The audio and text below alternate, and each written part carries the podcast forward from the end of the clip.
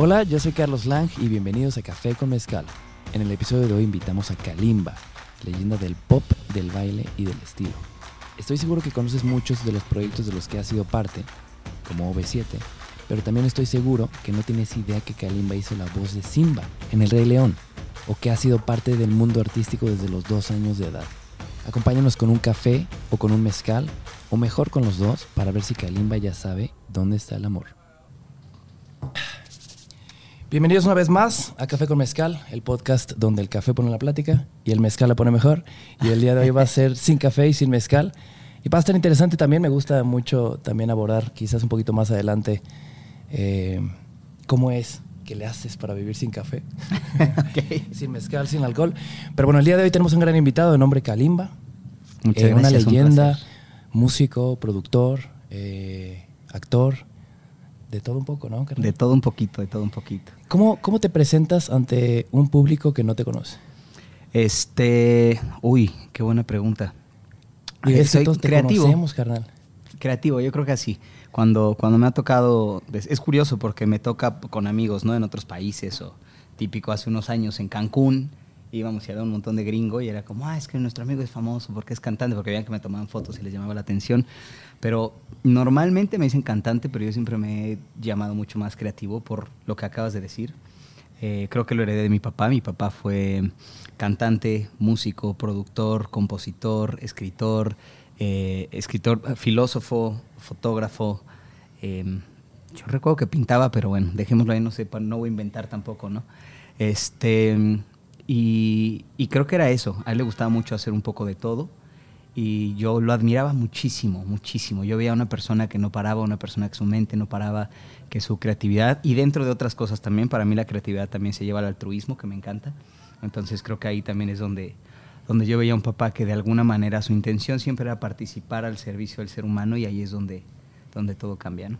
El buen poli, así le decía, ¿no? El apodo lo adoptó en Nueva York. Así es, en Nueva York. Pablo Julio Marichal Martínez. Y como desde chiquitito pues, lo mandaron a Estados Unidos, era Poli. Me encanta que hayas comenzado por ahí, carnal, porque creo que eh, en México no es una eh, costumbre muy común apoyar a tus hijos, especialmente cuando es eh, en, creaciones, en arte, en música, en, pintura y demás. Entonces, se me hace muy chido porque por ahí vi que desde que eras muy pequeño te tocaba estar muy en contacto con él, ¿no? O sea, tú creciste literalmente escuchándolo y viendo producir. Sí, de hecho lo primerito que me regaló fue una grabadora en ese entonces, pero eran unas cosas que ya los jóvenes no van a entender, ¿no? Pero, pero realmente una cosa de este tamaño. O sea, ¿qué edad tenías Yo tenía, creo que tres o un poquito antes de cumplir los tres años. ¿Tienes una grabadora? Exactamente. No había cómo. No, sí, así.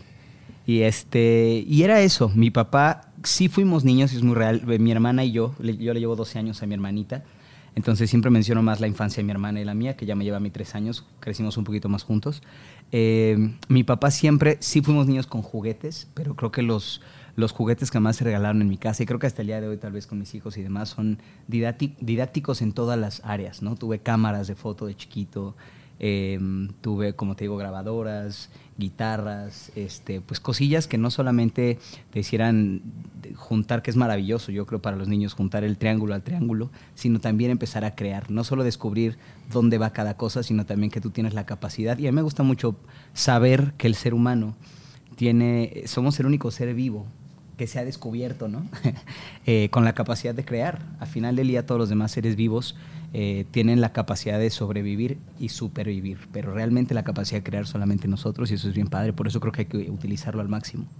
Qué chido, Verón, porque justo ayer platicábamos con, con Leonel García y él platica de esta idea de lo importante que sí es eh, aprender a, hacer música, a saber cómo funciona cada instrumento, pero también ser empírico y experimentar por tu propio lado.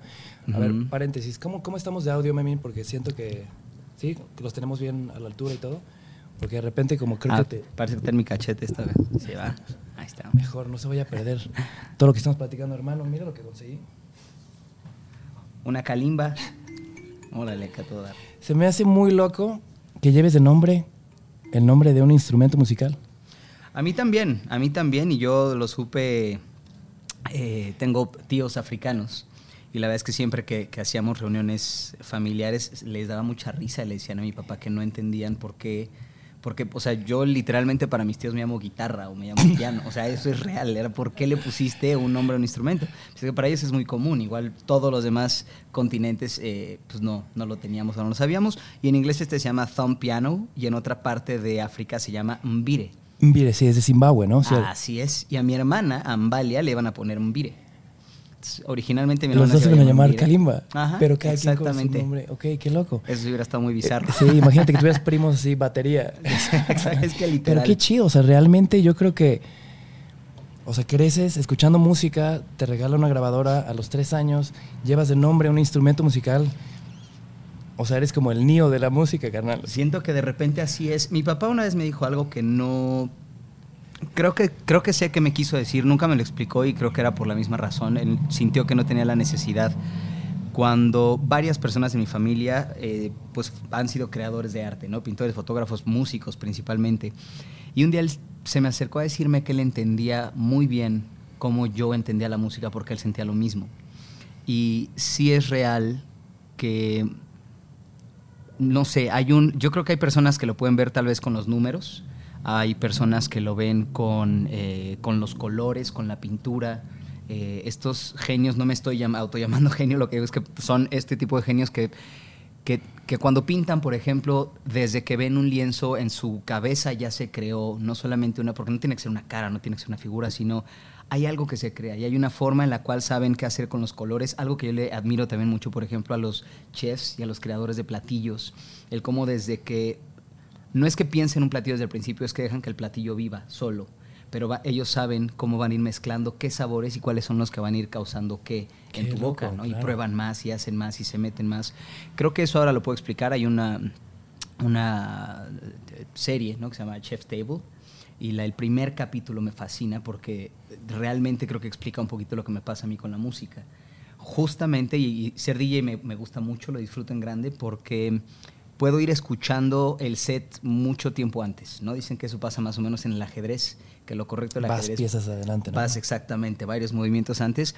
Y yo así me siento, creo que cuando estoy tocando puedo empezar a ver, y a veces me frustro un poco en mi carrera musical, no de DJ, sino en mi carrera normal, porque yo ya estoy pensando, ahorita por ejemplo ya estoy creando el próximo disco, ya tengo toda la idea del próximo disco, cuando apenas estamos en el tercer sencillo de este disco. Y siempre me pasa, siempre me pasa así, he tenido que ir aprendiendo a esperarme a mí mismo, a frustrarme menos, a disfrutar el proceso, pero normalmente cuando estoy terminando un disco, ya tengo el otro. Es como, ah, ya, ya sé, ya sé que sigue, ya sé para dónde deberíamos ir. O sea, estás creando todo el tiempo, carnal. Todo el tiempo, sí. Y en esta misma onda de, de que te tocó estar mucho en contacto con pintores, con, con, eh, fotógrafos, claramente todo el lado musical y de performance, baile, todo eso lo tienes, lo llevas en la sangre.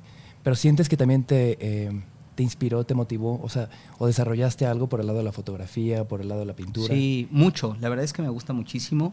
Creo que en cuanto tenga el tiempo quiero desarrollarlo mucho más. Eh, estuve tomando clases de fotografía nueve meses, por ejemplo, y mi profesor me felicitó. Me dijo, bueno, tiene una, creo que tiene un porqué muy simple y es que tú naciste frente a una cámara y te has visto muchas veces, tanto en las fotografías que te toman ahora como qué cantante, interesante. cuando lo hacías, porque me daba una clase de algo, por ejemplo, y cuando nos pusimos ya a tomar fotografía, cuando fuimos a la práctica, me dijo, vas mucho más adelantado de lo que esperaba, pero ahora entiendo que también si eres una persona observadora y ya sabes perfectamente, ¿no? Encuadre, espacios, el aire que debe tener, la composición, etcétera, etcétera. Yo creí que te lo iba a explicar, pero ya lo, ya lo viste, ya lo, ya lo has hecho tantos años que como que ya lo tienes. Claro. Entonces, creo que sobre todo en las que he puesto en práctica y debo admitir que me siento muy idiota cuando se trata de, de aprender de la manera correcta. Soy muy lento para aprender de esa manera. Creo que alguien que desde, chi- desde chico lo llevaron a aprender con la práctica, cuando tengo que aprender en teoría es... Muy me complicado, cuesta mucho, de verdad me cuesta mucho, me hace muy complicado aprender en teoría. Para mí casi casi dame la cámara o dame un lienzo, Claro. dame y veme enseñando mientras lo haces y voy a aprender mucho más rápido de lo que esperas, pero en teoría me desespero mucho. Pero entonces, eh, en este mismo lado, te costó trabajo quizás aprender a usar una cámara, pero ya toda la composición visual ya la tenías. Entonces, ¿de, de qué tomas fotos? O sea, ¿lo, lo haces regularmente?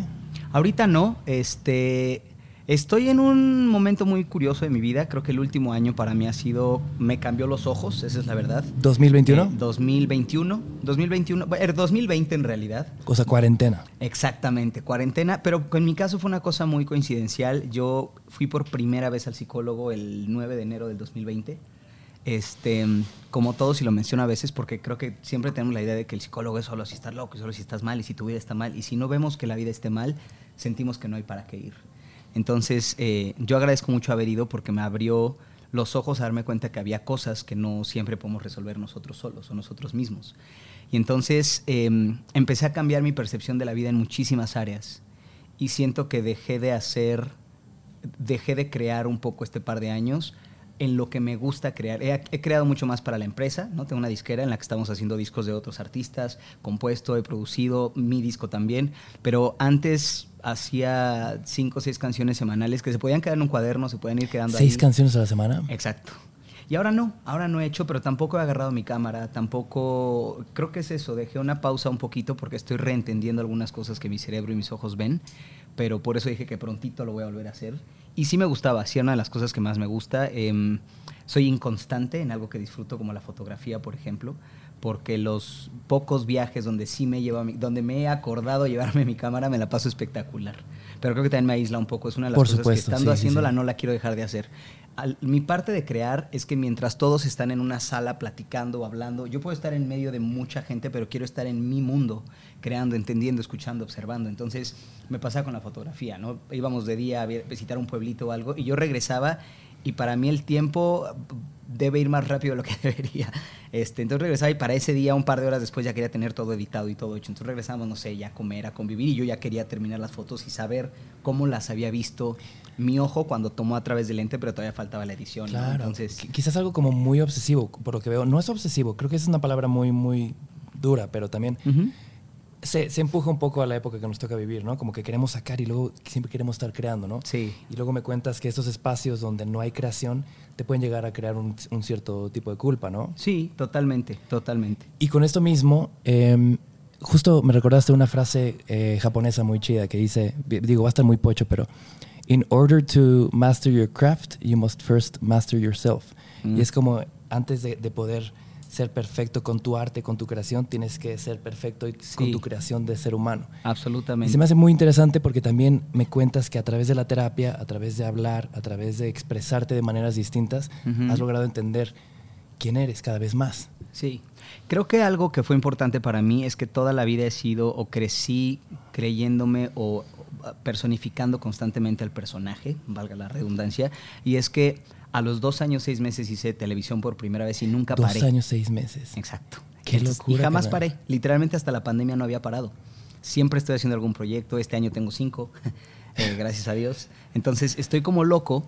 Y eso, la primera vez que yo entré a un salón de clases ya era el personaje, ya era el famoso de la tele. La duro. primera vez que yo entré a un equipo de fútbol ya era el de la tele. La primera vez que yo, o sea, una, tengo un amigo argentino, Manu, que un día me preguntó la diferencia entre ser una figura pública no serla, y mi respuesta fue no sé, porque yo nunca no lo he sido.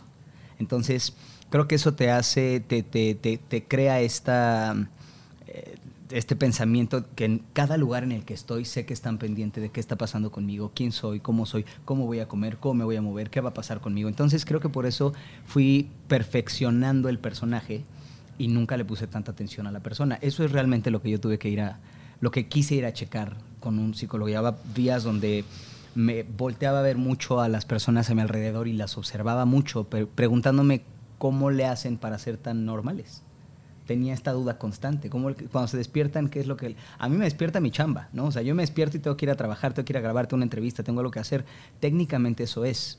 Entonces, si no tienes, o mis amigos adolescentes, que no tenían que ir a chamba, no tenían que ir a cantar, no tenían giras, ¿qué es lo que los llevaba a despertarse? Y me causó una duda muy fuerte, porque después supe, eh, me me empecé a preguntar, sin mi trabajo, sin la música, sin el arte, si efectivamente tengo algún otro propósito. Y eso me causó el querer investigar. Y creo que por eso también el arte está cambiando a través de eso, porque yo constantemente pensaba, eh, quiero hacer grandes canciones que vendan un montón y que hagan. Y creo que ahorita lo que quiero hacer son canciones que describan un poquito cómo me siento y quién soy. Por primera vez, como ser más honesto todavía con ellas.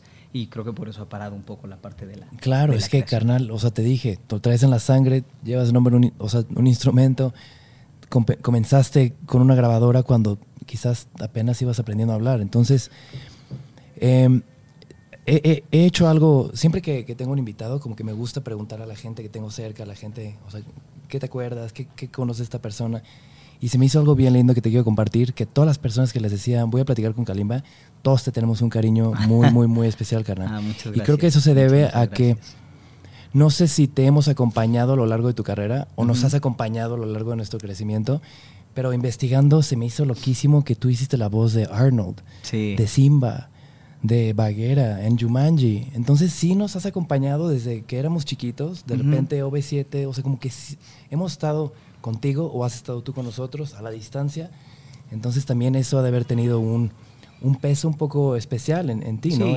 Yo lo descubrí mucho hace en el 2008, estuve en un reality y los realities definitivamente maximizan eh, la popularidad de cualquier ser humano, ¿no? Son de verdad una locura y no lo entendía, algo que también me, me- me ha costado un poco es, ahorita lo asimilo desde hace un par de años, pero me costaba el entender las fotos, los autógrafos, etcétera, etcétera, porque en mi caminar yo canto, ¿no? En mi caminar yo voy a algún lugar y traigo mis audífonos y estoy cantando y estoy haciendo, y si estoy en algún lugar estoy observando y viendo. Ah, me encanta pintar, pinto y dibujo también hace muchos años, sobre todo dibujar. Lo, lo dejé de hacer, pero son cosas que me gustan, todo lo que tenga que ver con crear y de cierta manera con recrear lo existente visto desde mis ojos. Entonces, em, para mí era normal, es normal ser yo todos los días. Eh, lo platiqué algún día con Mario Dom y me decía, pues es que antes de Camila, ¿no? Pues él era un compositor. Antes era un chavo normal, luego fue un compositor y productor, y después en Camila ya se hizo una figura pública. Entonces él sí, con él platiqué alguna vez de esa diferencia. Yo no, yo desde que tengo memoria soy esa figura pública. Y entonces, eh, cuando hice este reality, se volvió de verdad masivo, donde me parara, me reconocían, me hablaban, iban, y yo no entendía tanto por qué. ¿Qué edad tenías? Disculpa que te interrumpa. Eh, fue hace a ver, tre- 27 años. 27 años 27, tenías. 27, 28 fue donde estuve en el reality. Y, y una señora un día se me acercó y me dijo, ay, perdón, es que les causaba de verdad, a toda su familia estaban muy emocionados de, de verme. Y la señora dijo, perdón, entiéndenos, lo que pasa es que nosotros comemos todos los días contigo. ¡Qué Dice, bueno, tú comes todos los días en la sala de mi casa. Y mi manager en ese entonces, David West, me dijo, eso es, eso que tal vez no, lo había, no te lo había sabido explicar, es eso. Para mí, por ejemplo, yo fui a trabajar y me fui a mi casa, no todos los días, pero para esa señora y para esa familia, Es un aco- acompañamiento. exactamente, todos los días de lunes a sábado se sentaban a comer conmigo en su sala. Claro, era un ¿no? ritual familiar. Exactamente. Y para ella específica, porque me dijo, además nos sentamos a verte a ti, ¿no? Había muchos participantes, seguramente otras familias veían a otros, pero con nosotros nos sentábamos a verte a ti. Era, ya vamos a ver a Kalimba, no era el nombre del reality, no era el, vamos a comer con Kalimba. Entonces, efectivamente, los días que eh, sufrí en el reality sufrieron conmigo, los días que tuve victoria tuvieron victoria conmigo, mis alegrías, mis tristezas, mis retos, etcétera, etcétera, etcétera. El día que me sacaron del reality, ¿no? Que en tercer lugar y seguramente ese día también fue muy fuerte para ellos como lo fue para mí. Entonces, pues sí, descubres que muchas personas te hacen parte de su vida Claro. a través de lo que haces y siempre que tiene que ver con el arte, yo creo que es mucho más fácil todavía. Se me hace muy loco que como que hasta los 27 dijiste, ¿qué es esto? Porque siempre, yo creo que a lo largo de, de tu vida siempre has tenido mucha atención. ¿Qué será? Tenías, bueno, tenías 2.6 años y, y saliste en tu primer programa de televisión, ¿no? Después, a los 4 años, si no me equivoco, saliste en una obra de teatro. Ajá, exacto. que era Romeo y Julieta. Exactamente, Romeo y Julieta. Y después, un año, un año después, hice Helen Keller, la maestra milagrosa. En ambos con mi hermana, de hecho. Mi hermana era Julieta, yo era Baltasar en Romeo. Y en la otra yo me llamaba Percy y no me acuerdo del Baltasar, ¿cuál personaje. cuál era Baltasar Baltasar? es el que le avisa a Romeo que Julieta está muerta. Ah, sí, sí, cuando sí. en realidad no lo está.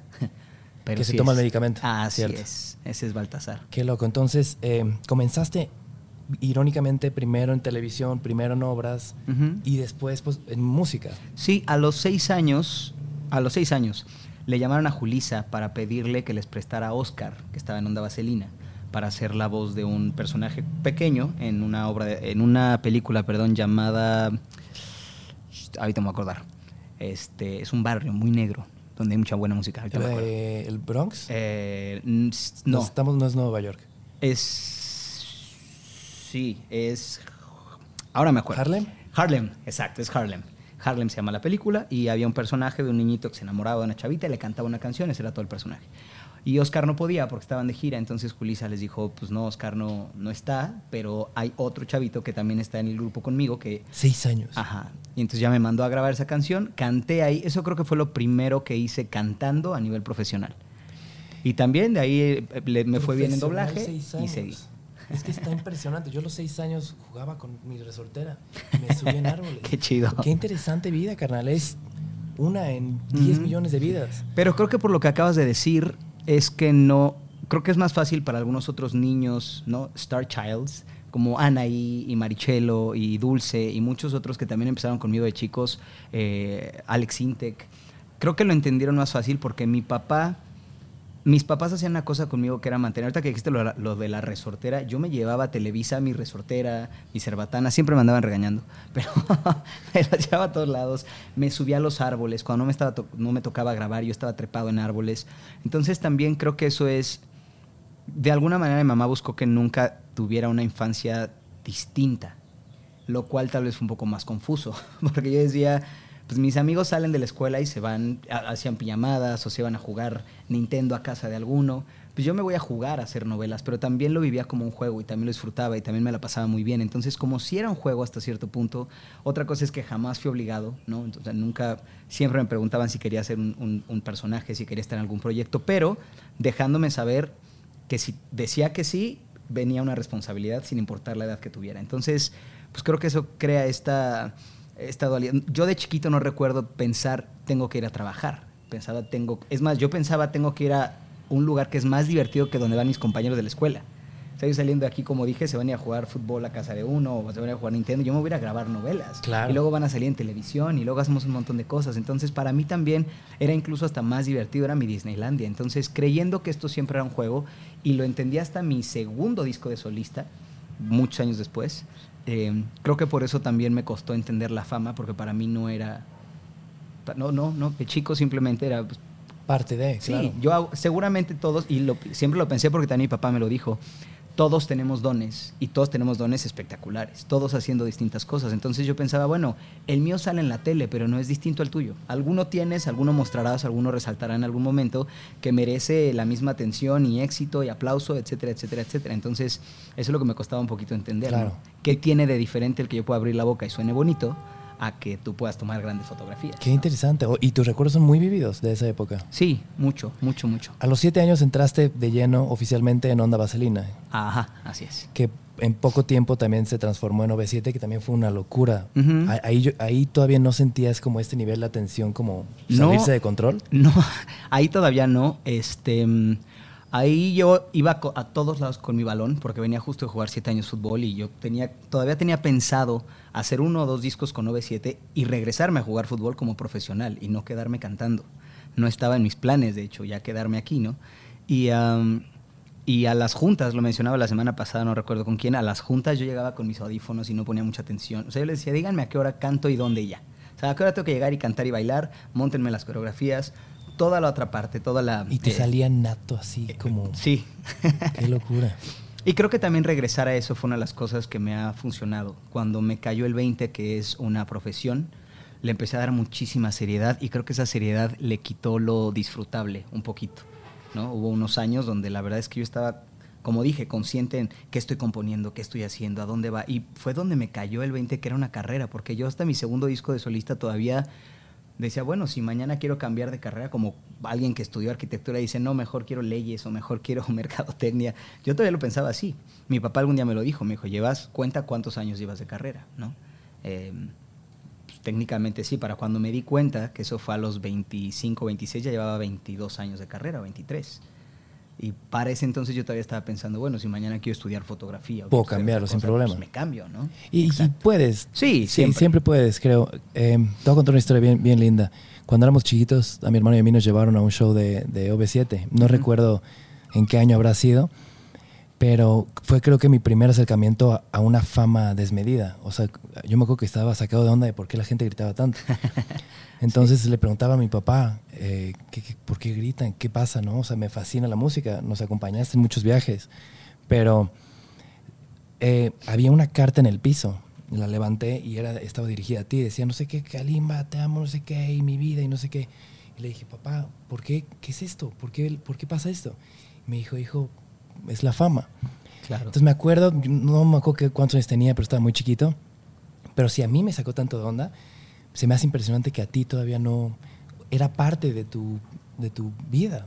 Sí, Yo creo que sí, yo creo que es por cómo era mi familia en realidad, ¿no? Eh, también para casi todos los OV7, si no es que para todos, ellos eran el bicho raro de la familia, ¿no?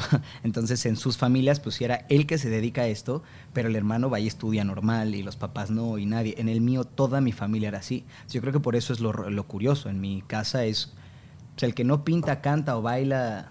Es el, el bicho raro. Exactamente. Entonces por eso llegar a un lugar y decir me hiciste una carta que además son muy intensas, ¿no? Son cartas así súper entregadas y lo que puede cambiar la vida de una persona con tu música, etcétera, etcétera, etcétera, o haberte visto, o haberte podido tocar, o haber estado cerca de ti. Y yo pensaba, pues yo hago exactamente lo mismo que hacen todos en mi familia. Entonces, no entendía cuál era la diferencia exactamente. ¿Sientes que este tipo, no sé si llamarla humildad o, o sencillez, o simplemente estar tan aterrizado, claramente fue consecuencia de de la educación que recibiste por parte de tus papás, pero ¿crees que también haya sido clave del éxito que tienes, como nunca ver la fama como quiero más, quiero más, quiero más? Sí, sí, definitivamente. Creo que tiene que ver mucho con la filosofía de mi familia. Mi abuelo eh, era filósofo y, la, el aprendizaje en mi casa siempre sea, solo para, para, para, mi abuelo, y de ahí partió como estamos educados los demás, solo hay una cosa imperdonable y es no querer crecer, es no querer aprender, es no aprovechar todo lo que está a tu alrededor y no observarlo. Fuera de eso, todo lo demás es válido, ¿no? Entonces, em, y todo lo demás está a la par.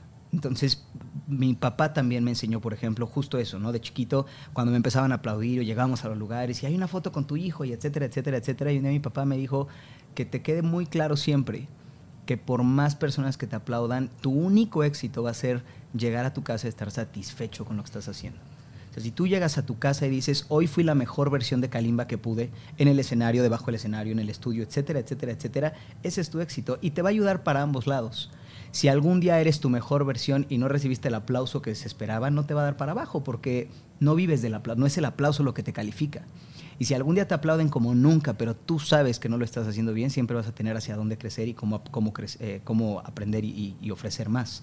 Entonces creo que era eso, en, justamente en mi cabeza mi intención y hasta el día de hoy en el teatro y donde me paro es ser la mejor versión posible que tenga para ofrecerle al público, desde mi voz, desde todo lo demás que va a pasar, ¿no? Entonces, ahí es donde yo salgo y estoy feliz, ¿no? Ha habido, ha habido días que efectivamente he tenido un gran aplauso y yo sé que no estaba rindiendo al 100, y ha habido días que el aplauso no ha sido como esperaba, porque hoy canté como nunca y no aplaudieron tanto como ayer, pero no importa, ¿no?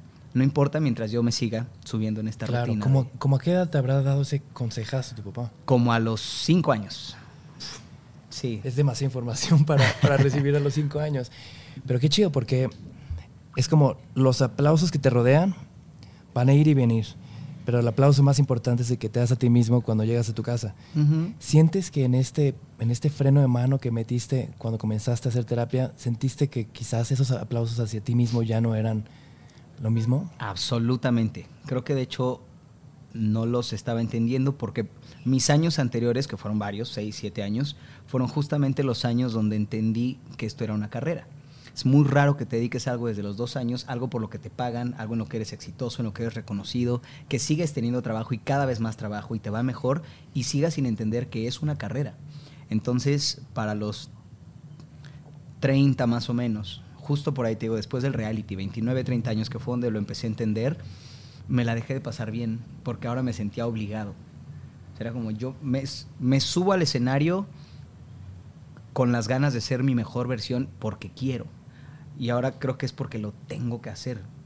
Y lo que me pasó fue que me causó una presión muy fuerte en la que si en algún momento no estaba haciendo mi mejor versión, ya no, ya no me lo perdonaba, ya no existía ese, bueno, porque tu mejor versión es, tu 60% puede ser tu mejor versión si estás al 60%.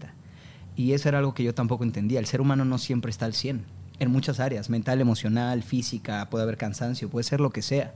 Em, y cuando no estás al 100 y no lo puedes dar todo, tienes que aprender a, saber que mientras, si tu 60 es tu 100, ese es, ese es el válido. Y creo que eso me estaba pasando esos años. Yo quería dar más de lo que estaba pudiendo dar simplemente porque además había cosas que todavía no entendía, seguir entendiendo por qué la fama nunca ha sido algo que ha cuajado bien en mi vida. Para ser honesto, si pudiera quitarla en mi vida, la quitaría. La única razón por la que la dejaría y por la que me gusta, incluso tendría más, es por el altruismo. ¿No? Ser una figura pública te da un poder de hablar, te da una responsabilidad, pero también te da un poder hacia donde tú quieras llevar tu mensaje. Cada quien sabrá hacia dónde y hacia donde yo lo quiero llevar, que es hacia ayudar a otros seres humanos y servir para ellos, es un arma poderosísima. Fuera de esa arma poderosísima, yo sé que sería la persona más feliz si pudiera ir, cantar en un lugar, bajarme el escenario y salirme a caminar al parque sin tener que dar fotos. Y no porque esté, no porque no me guste la gente, me gusta mucho, los disfruto, me gustaría poder conocer a la gente como entre ellos se conocen, sin que todo parta de que yo ya tengo la responsabilidad de que participo de tu vida. Quiero empezar de cero, ¿no? Casi todas las conversaciones de, de dos seres humanos empiezan de cero no te conozco, no me conoces, qué tanto aportaremos, me caerás bien, me caerás mal, etcétera, etcétera, etcétera. Y todo lo que tengas que decir es nuevo para mí. Creo que el hecho de que casi todo lo que yo digo no es nuevo para la gente, igual es nuevo que la fama no me guste, no es como, ah, eso no lo esperaba, hay como cositas nuevas. Pero es raro poderme sentar con alguien a platicarle mi carrera porque la pueden ver en televisión diario, ¿no? Es como, ah, ok, ¿y qué hay de nuevo? Ah, ya sé, vas a hacer una gira de tal. Ah, ya sé, sacaste un nuevo disco. Entonces yo no tengo esas nuevas conversaciones que me siguen inspirando y, y me gustaría. Entonces creo que... Qué interesante. ¿Crees que este, esta aspiración altruista, eh, de, dónde vendrá? ¿Vendrá de, tu familia? ¿Será sí. algo que...? Sí, eh, mis dos papás, yo creo que mi papá más y mi mamá se acostumbró casada con mi padre pero en general tuve muchísimos ejemplos de altruismo en mi, en mi familia. Cuando mi padre murió, conocí que era infinitamente más altruista además de lo que de lo que sabíamos sus propios hijos. Él siempre fue una persona muy privada, incluso en su matrimonio, incluso como papá.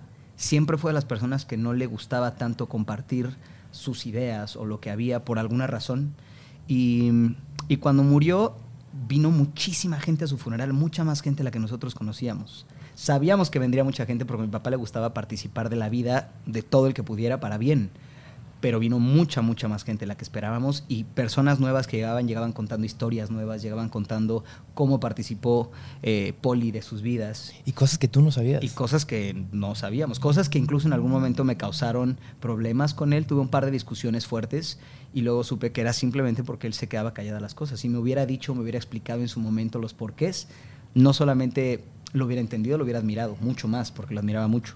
Pero no, creo que tenía esta, esta fuerte convicción a hacer mucho bien. Cometió muchos errores también como buen ser humano, pero hizo mucho bien y no decirlo. Y le gustaba no decirlo. Creo que le causaba a él cierto, cierta sensación. Creo que su verdadero ego estaba ahí. En decir, si ustedes supieran que soy un superhéroe disfrazado, ¿no? Era como. Es que, ah". sí, e-, ese es, ese es creo que el secreto, porque luego ves. Digo, no, no, no, no se trata de hablar mal, ni mucho menos, pero momentos en los que alguien quiere ayudar, pero por recibir la atención de, ah, sí, estoy ayudando. Entonces se me hace mucho más honesto y realmente altruista el ayudar sin decir, yo no sé quién fue, yo no sé quién estuvo involucrado. Totalmente de acuerdo. Yo solo por la fundación y porque varias fundaciones me lo empezaron a pedir, empecé a hacer ruido a los movimientos altruistas y hoy estoy muy a favor de hacerle ruido, pero si lo haces de la manera correcta, es muy notorio. Es muy notorio cuando alguien fue a ayudar para que dijeran que ayudó y es muy notorio cuando alguien fue a ayudar porque quiso y lo hizo y lo, y lo nombró. ¿Por qué nombrarlo? Porque diario nos paramos, en México y en el mundo entero, pero en México, por ejemplo, yo amo mucho mi país, diario nos paramos a ver, o sea, tú vas en cualquier automóvil de tu casa a tu trabajo y ves eh, todos los encabezados de todas las catástrofes que estemos viviendo, ¿no? Si son políticas, si son de vida, las muertes, o sea, todo lo que está pasando en nuestro país. Y no vemos que también hay mucho bien, porque sí lo hay hay buenas pláticas, hay personas en este momento mientras platicamos tú y yo que deben estar organizando o armando algún modo de ayudarle a otras personas. Hay personas que en este momento están creciendo una nueva empresa y gracias a esa empresa va a haber nuevos empleos. Hay mucho bien, ¿sabes? Entonces, em, creo que cuando empezamos a hacer ese ruido también le traemos como un poquito de paz al caos que vivimos constantemente. Y también, en mi caso, y por eso lo dije, siendo una figura pública, creo que está padre que haya otras personas que un día lo vean y digan, oye, si él que se la pasa de aquí para allá ocupadísimo se da el tiempo de ayudar, igual yo también puedo hacerlo. Claro. Y ese, es, ese realmente es el, el, mensaje correcto, ¿no? Sí, digo, tocaste un tema muy chido, pero desde que caminas y ves eh, todos los periódicos que más se vende o donde se para la gente a leer, son estos periódicos con encabezados horribles. ¿Por qué será que, que las el altruismo? ¿Por qué, ¿Por qué, no vende lo bueno? ¿Por qué vende tanto lo malo? ¿Qué crees que se deba que, que llama tanto la atención este amarillismo? Yo creo que soy yo creo que estoy convencido, para mí ahí sí, no sé si esté tan convencido que quiera que creer que es la verdad, pero creo que el miedo es lo que más poder le da. Y no solo me refiero al gobierno, con, con gobierno voy a referir a todas las personas que gobiernan los países, porque no solo son los gobernantes, son sociedades con dinero, son influencias que tienen dentro de todo esto, son los narcotraficantes, es todo lo que participa de un gobierno y de, llevar un país. Entonces, definitivamente, nada te da más poder y nada te da más control que el miedo y la ignorancia, ¿no? Y si los pones de la mano, estás del otro lado. Em, ya me acordé a quién se lo decía el otro día, se lo decía mi maquillista del teatro. Y también le estaba platicando que la mejor yo siempre me pregunté por qué los negros, siendo yo no, curiosamente yo soy chiquito, pero todos los negros son bastante grandes, más fornidos, ¿no? Tenemos otra genética.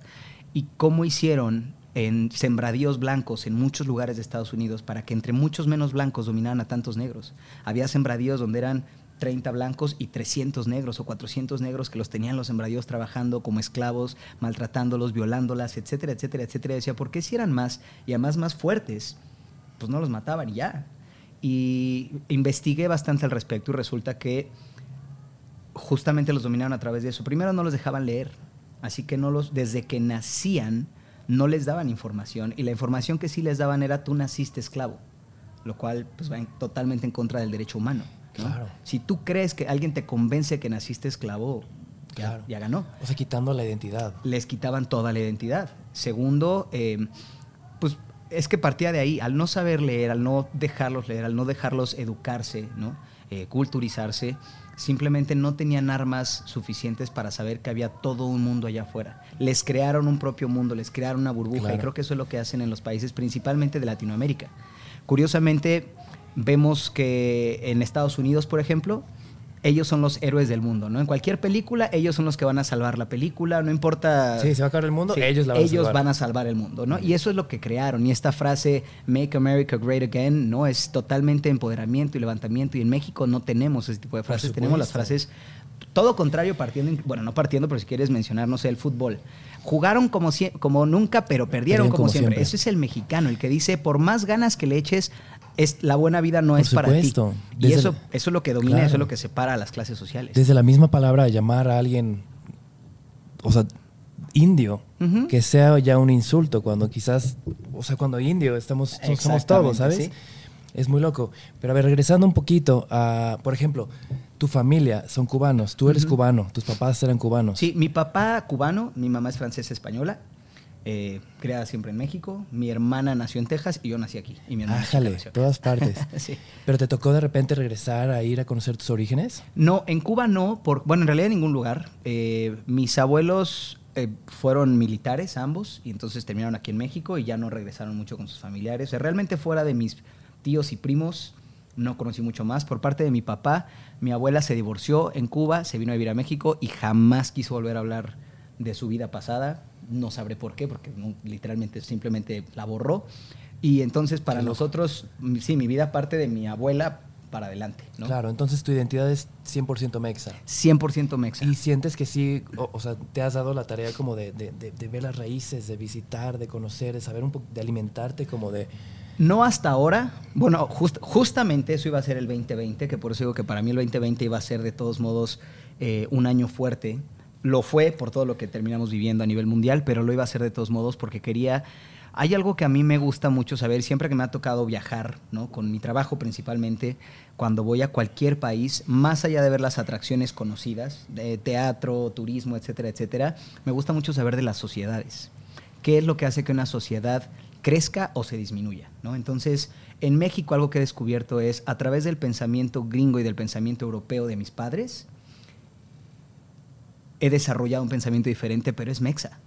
Em, cuando sí, definitivamente yo e, escucho muchas frases y, personales también de, ah, es que la manera de trabajar del mexicano, ¿no? O los horarios. El mexicano siempre llega tarde. El mexicano el mexicano ya, ya lo adoptamos, ya es parte nuestra. Es como, ah, pues, voy a llegar tarde porque soy mexicano, 15 minutos tarde está bien, estoy bien. Claro, se perdona. Exacto, ¿no? Y entonces, eh, mi papá era muy necio con eso. Mi papá sí era, no hay forma. ¿Sabes? No hay, no hay una excusa sin importar tu nacionalidad para, como dije, para no presentar la mejor versión que puedas. Qué chido. Y entonces a través de fui conociendo muchas personas que con estas pláticas descubro que efectivamente lo tienen y descubro que sí. Por eso mencionaba mucho lo que, lo que hablamos ahorita de, de los encabezados y demás. Si nosotros le empezamos a cambiar los encabezados a la prensa, de ahí ya hacemos un cambio enorme. Si, la, si el mexicano se empieza a despertar pensando que también para él está la oportunidad de triunfar, que también podemos ser un país primermundista, que tenemos exactamente las mismas cualidades que otros países, solo tenemos que cambiar el pensamiento, es que así cambias cualquier país, porque realmente ahí están dos brazos, dos piernas, una economía, etcétera, etcétera, muchas mentes brillantes. Y en México hay una cantidad de mentes brillantes espectacular. La cantidad de mentes brillantes que cuando me voy enterando de las sociedades resulta que mexicanos han movido el pensamiento francés mexicanos han movido el pensamiento holandés. O sea, es increíble la cantidad de mexicanos que hay en muchos lugares. Varios de nuestros mexicanos han llegado a ser en su momento el hombre más rico del mundo, ¿no? Siendo un país tercermundista. Tenemos siempre dentro de los 10 más ricos, siempre tenemos un mexicano. o sea, Hay, una, hay, hay, dinero, hay un montón de cosas, hay economía, hay, hay mucho. Solo tenemos que cambiar ese pensamiento. Entonces, he disfrutado mucho el ser mexicano. Amo México profundamente porque si lo escarbas y no tan profundo, descubres que México es precioso. Es esas cosas que nos gusta presumir y no solamente en los comerciales respecto a nuestro turismo, que es un país divino. El mexicano es muy lindo. El mexicano cuando adopta a alguien, algún extranjero, los extranjeros se enamoran más de un mexicano que de cualquier otra cosa y te lo dicen. Vivimos para esa persona extranjera que vino aquí, se hizo parte de la bolita de amigos y bueno, siempre tiene con quién salir, lo cuidamos. Si te vas de viaje, era tu brother, oye, te, te voy a encargar con mi rumio, te voy a encargar con mis otros amigos y lo van a cuidar. Y, o sea, tenemos la capacidad de, de, crecer algo a nuestro alrededor, de, de, nurture it, se me fue la palabra en español, pero, ¿sabes? De nutrirlo, de, cuidarlo, de hacerlo crecer. El mexicano tiene esa capacidad siempre que lo quiere hacer. Entonces, yo disfruto México porque sé la capacidad que tiene y disfruto vivir en México porque sé el reto que tiene buscar que todos piensen de esa Qué manera. Qué chido. Justo tenemos muy en México la frase de dar sin esperar nada a cambio y creo que lo hacemos todo el tiempo. ¿Crees en el lado del arte? Que el arte mexicano, creaciones, músicos, también estén como... Es que andamos muy pochos hoy tú y yo, shaping, como dándole, dándole forma a, a, otros países también, a otras mentes. Por ejemplo, cree, ni me quiero ir tanto a algo más global. En tu música, ¿tienes la misión de también hacer cambiar mentes, de no, no cambiar, este, de, darte cuenta, de reconocer qué cosas podremos mejorar. Sí, definitivamente. Ahorita con la empresa estamos, empezamos, es que bueno, insisto con el 2020, pero en el 2020 nosotros desde finales del 2019, desde agosto, habíamos empezado una planeación para hacer, por ejemplo, un tour con otro tipo de pensamiento. Yo disfruto mucho los tours en Estados Unidos, lo digo honestamente, porque están perfectamente planeados, acomodados. Y no solamente voy yo, vamos más artistas y de repente son cinco artistas, nos vamos a California y van a ser cinco o seis ciudades de California. Todo funciona. Exacto, todo funciona, todo tenía que estar en orden, todo de verdad va a una velocidad. Para mí fue sorprendente la primera vez y creo que ahí todavía estaba en 97, no, en mi primer disco. Cuando fui a un festival de mexicanos, principal, creo que todos éramos mexicanos, de mexicanos en Estados Unidos y fue justo en California, y ver que tienen todo incluso por timing o sea, que en el escenario te tocan 45 minutos cantar y tienes un cronómetro en reversa donde tienes tus 45 minutos y no te pases. Y te multan si te pasas. Y yo decía, pero ¿cómo alguien puede calcular cantar 45 minutos? Y descubrí que se puede. Se puede si lo planeas así desde un inicio. ¿no? Si no estás winging it, ya ves, todo vamos mal. este, sí, sí. si no vas ahí, al ahí se va. Este, y ese tipo de cosas, entonces sé que acá lo podemos hacer porque hay grandes empresas que ya lo hicieron.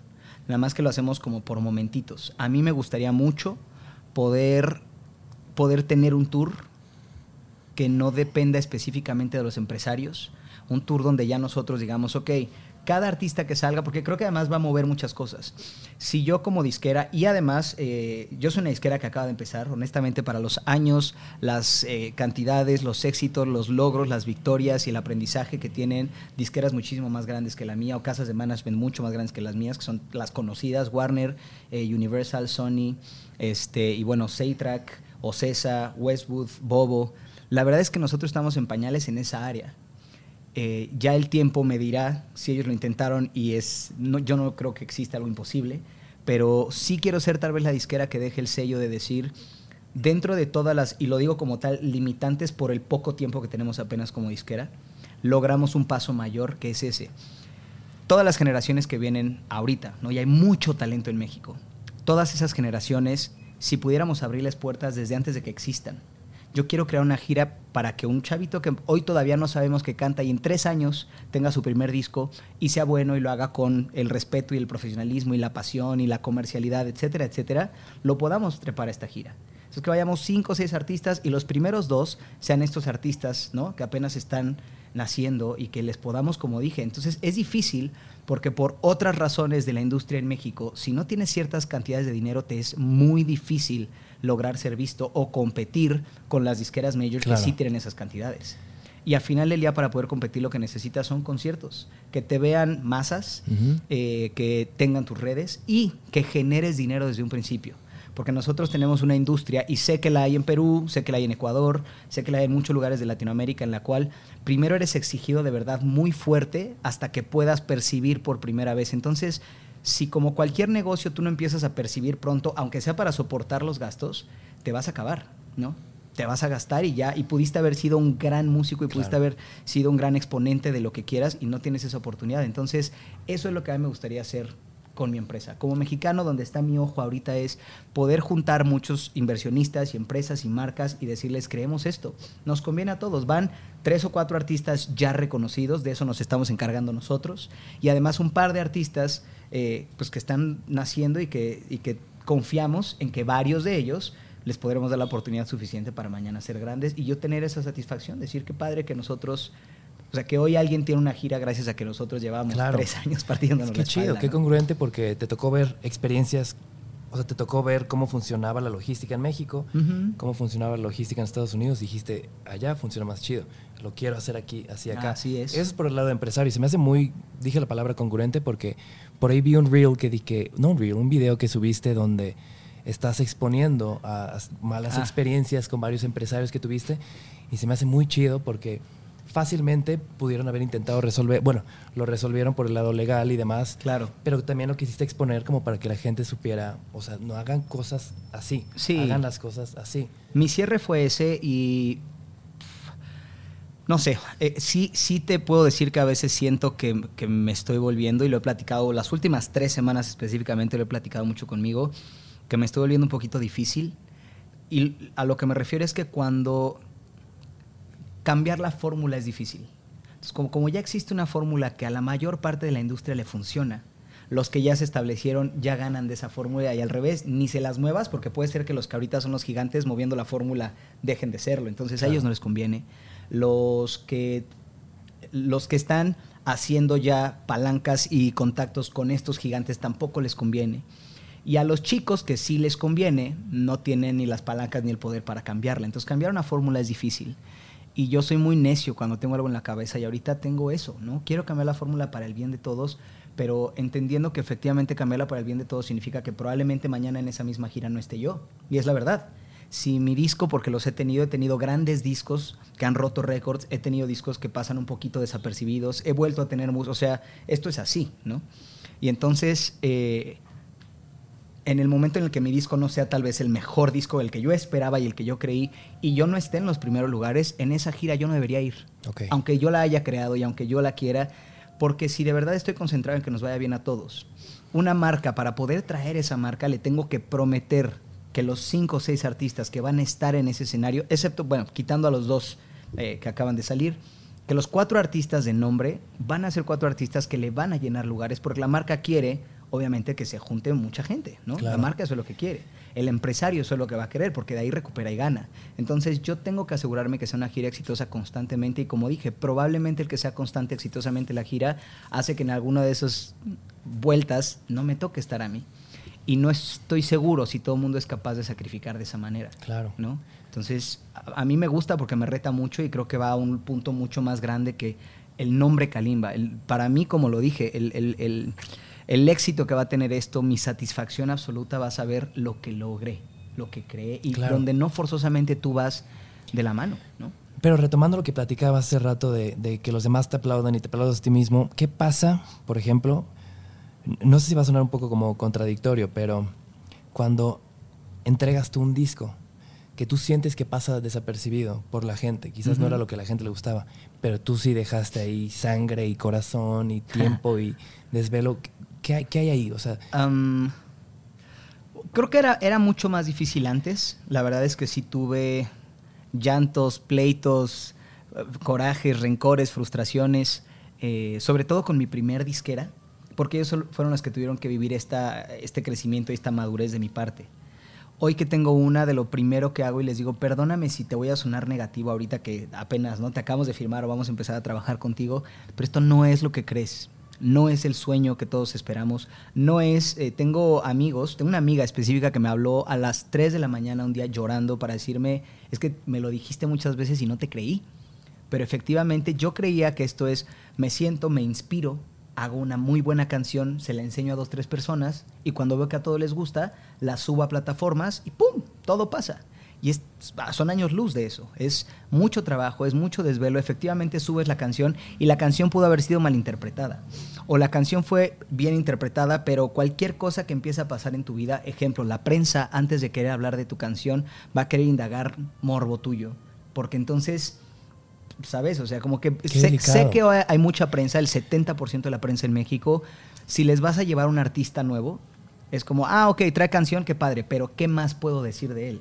¿Qué puedo decir cada que la gente voltee? ¿Qué morbo puedo sacar de él? ¿Qué encabezado llamativo puedo hablar de él? Porque si solamente me lo traes para presentar su nueva canción, pues no, no funciona así. Y desgraciadamente no funciona así. Claro. Entonces, eh, pues me costó así, me costó muchos años, me costó mucha frustración, me, me costó depresión. Tuve depresión en algún momento. Porque creo que eso pasa. Cuando se convierte en una constante el sentirte defraudado, te deprimes te pasa eso, dices, pues creo que al parecer no está en mis cartas el que me vaya bien. Qué raro tal vez es que yo lo diga y ahora que lo remencione, pues porque en general siempre me ha ido bien, pero tal vez no al nivel o en el lugar que yo quería. Y, lo que descubro es que hay que reenfocar las cosas, ¿no? Hay ahorita, me gusta mucho, yo estoy siguiendo muchas cuentas y las reposteo de personas como, ah, ¿cómo se llama el tejano actor de Hollywood que siempre se echa sus speeches en los Oscars? Matthew McConaughey. Matthew McConaughey. ¿Audio? No, no, es que vamos a acomodar el micro. ¿Envió? Ah, ¿Lo echo más para acá? Ok. Súper. Este, Matthew McConaughey, por ejemplo, ahorita, eh, ahora que, están, que está muy de moda, que puede subir mucho los speeches de la gente y que, y que dice, para las nuevas generaciones les quiero decir que la vida no es lo que esperan, que la vida no es justa y que quien venga y les diga que es justa no es por ahí, no esperen que sea justa que hay que trabajar mucho más de lo que hay que disfrutar. Y el disfrute es la colita de todo ese trabajo. Vas a llegar a disfrutarlo después de que de verdad te hayas puesto una verdadera friega. Y después de todo eso, y después de llanto, y después de partirte la espalda, y después de pararte todos los días a trabajar, y después de creer que tu vida está diseñada solo para trabajar, entonces vas a encontrar que vas a disfrutar al final. Cosas así son reales, como que creamos un sueño y empieza muy bonito, empieza con una idea y la idea se va construyendo y nosotros la imaginamos de una manera, pero es muy raro, yo creo que es, ¿sabes? O sea, una de X millones de personas te podrá decir, mi camino fue tal y como lo planeé. Pueden decirte, muchos te podrán decir que llegaron donde esperaban los que trabajen fuerte. Muchos te podrán decir que fueron sorprendidos y encontraron un mejor camino incluso el que habían planeado, trabajando fuerte. Pero la idea es que siempre a mí me pasa con muchas personas, es de, oye, es que yo quiero ser famoso, ¿qué hago? Y yo, mira, hoy en día no sé, haces casi cualquier cosa, al parecer ya eres famoso, ¿no? Pero, pero ¿qué haces para realmente tener una carrera con éxito, para sentirte satisfecho, para dejarle algo a la humanidad? Trabaja mucho. ¿En qué? No lo sé. Vas a ir encontrando tus dones. Hay personas que juraron que iban a ser pintores y terminaron siendo chefs. ¿no? Y así sucesivamente. Hay personas, yo conozco personas que se graduaron de ingenieros en algo y literalmente no se dedican a algo ni remotamente cercano. Entonces trabaja, trabaja fuerte, trabaja duro y disfruta el proceso. La parte es que vayas disfrutando el proceso y, vas a encontrar. Sí. Uno de los libros más famosos, El Principito, fue escrito por un piloto. Entonces eh. también de repente es interesante cuando haces algo y decides salirte un ratito de eso y, hablas de esto. Pero bueno, no, quiero desviarme tanto el, tiempo, el tema porque se me hizo muy interesante eh, cómo me lo has contado porque veo que es un tipo de madurez muy interesante donde sí, por un lado vas a crear lo mejor que has hecho, vas a cantar, vas a decir, esta es la mejor voz que he tenido en mucho tiempo, este es, te entregas, pero también no le das la espalda a la sociedad, a, lo que la gente quiere escuchar. Entonces es como un punto medio donde no le das la espalda a la gente, a lo que está pasando, pero también no te das la espalda a ti mismo. Eh, sí, la, la palabra es fuerte porque es prostitución, ¿no? Y yo la usé mucho. Yo decía, es que no voy a prostituir mi música y así me sentía constantemente. Cuando me pedían que creara canciones y la, di- la disquera me decía, haz otra balada como tocando fondo, o haz una canción como Shabadabada, o haz una canción como Latin Party. Yo decía, pero es que esas ya las hice, no tengo ganas de hacer eso ahorita, quiero ir hacia otro lugar. Y con la oferta demanda y con empezar a crecer como empresario y con muchas otras cosas, descubrí que donde mejor sirvo, y este también es redundante, como persona, como profesional, es donde a la gente le sirve, ¿no? O sea, ser altruista con la música podría ser. Exactamente. Qué chido. Alguien muy bien me dijo un día, eh, me frustró porque me, me- me dijo, ¿qué eres? Y le dije, cantante. No, bueno, cantante, bailarín. No, cantante, bailarín, compositor. No, cantante, bailarín, compositor, productor. No, Creador. Sí, un montón, creador, no sé qué. No, y me frustré. Le dije, bueno, ¿qué soy? Me dijo, entretenedor. Te dedicas a la industria del entretenimiento. Así que la mejor versión de ti es la que más me entretenga. Cuando yo salgo de mi trabajo y estoy enojado con mi día de trabajo, el que me entretengas me cambia el día cuando a través de tu entretenimiento me enamoro, cuando a través de tu entretenimiento lloro a alguien que perdí, cuando a través de, tu, de todo lo que tú le traigas a mi vida yo voy viviendo, si tú empiezas a crear ese correcto entretenimiento vas a ser parte del soundtrack de la vida de muchas personas. Eso. Sí. Y ahí me cambió todo, porque la verdad es que sí, yo, yo quería forzar mis pensamientos en los oídos comerciales y además siendo muy honestos, hago pop. ¿No? Entonces tenía que entenderlo también. No estoy haciendo uno de los géneros eh, más profundos en la música. Entonces, haciendo pop yo quería ser más profundo y quería llevarlo a otro lugar. Y cuando entendí eso me calmó mucho. Me calmó mucho saber que te puedo cambiar un día. Me calmó mucho saber que efectivamente puedo participar como quiero participar de la vida de las personas si pongo atención en qué quieren. ¿no? Y entonces ahí viene esta balanza de ¿qué quieres contra qué quieres? Ejemplo, a Michael Phelps le preguntaron, ¿qué quieres? ¿Descansar uno de los días o ganar todas las medallas de oro en las que vas a participar? Es ¿qué quieres tú contra qué quieres? Y trabajó fuertísimo 365 días exactos. 365 días corridos, no descansó ni en su cumpleaños, ni en Navidad, ni en Año Nuevo, ni en su cumple- el cumpleaños Ni de su domingos. familia, ni domingos. Ni domingo de bajón. 365 días. Qué locura, Él, él entrenó, Vaya seguiditos. Y la pregunta de su coach era ese, ¿qué quieres contra qué quieres? Entonces aquí es, ¿qué quiero yo? Y lo curioso es que a veces van de la mano. Si realmente lo que yo quiero es ser un artista que deje huella, entonces también tengo que darle a la gente lo que quiera Claro. y eso traerá los números. Claro. ¿Y qué sientes que quiere la gente? Eh, de mi parte, por ejemplo, ya descubrí que les gusta mucho que le cante al amor. Y a mí me gusta mucho cantar al amor. Que les dé conciertos donde siempre sea un showman, que baile, que cante, que toque la guitarra, que haga, eh, ¿sabes? Todas las capacidades que tengo en el escenario que las, que las lleve al máximo. Y la que más me cuesta, pero la estoy empezando a ceder un poquito, es que dé un poquito de mi vida privada. ¿no? Mi vida personal siempre para mí ha sido muy personal. Y obviamente ahora con las, con las eh, plataformas que vienen ya de una década para acá, cada vez se vuelve menos personal. Cada vez los artistas regalamos un poquito más de Claro. nuestra vida privada. Y esa es la que a mí más me cuesta. Pero bien encaminado y gracias a que mi vida en el 99% de las cosas tiene coherencia, vale la pena. Porque entonces vale la pena que lo que leen cuando posteo lo vean en una foto, pero luego también lo recalquen en una, en una story. Y luego se enteren por las noticias y digan, ah, mira, es que efectivamente en todo lo que dice él va hacia el mismo lugar. Puedo estar en lo correcto o en lo equivocado, pero voy junto. ¿no? Pero Claro. a donde voy, voy como uno solo. Y eso es lo que quiere la gente.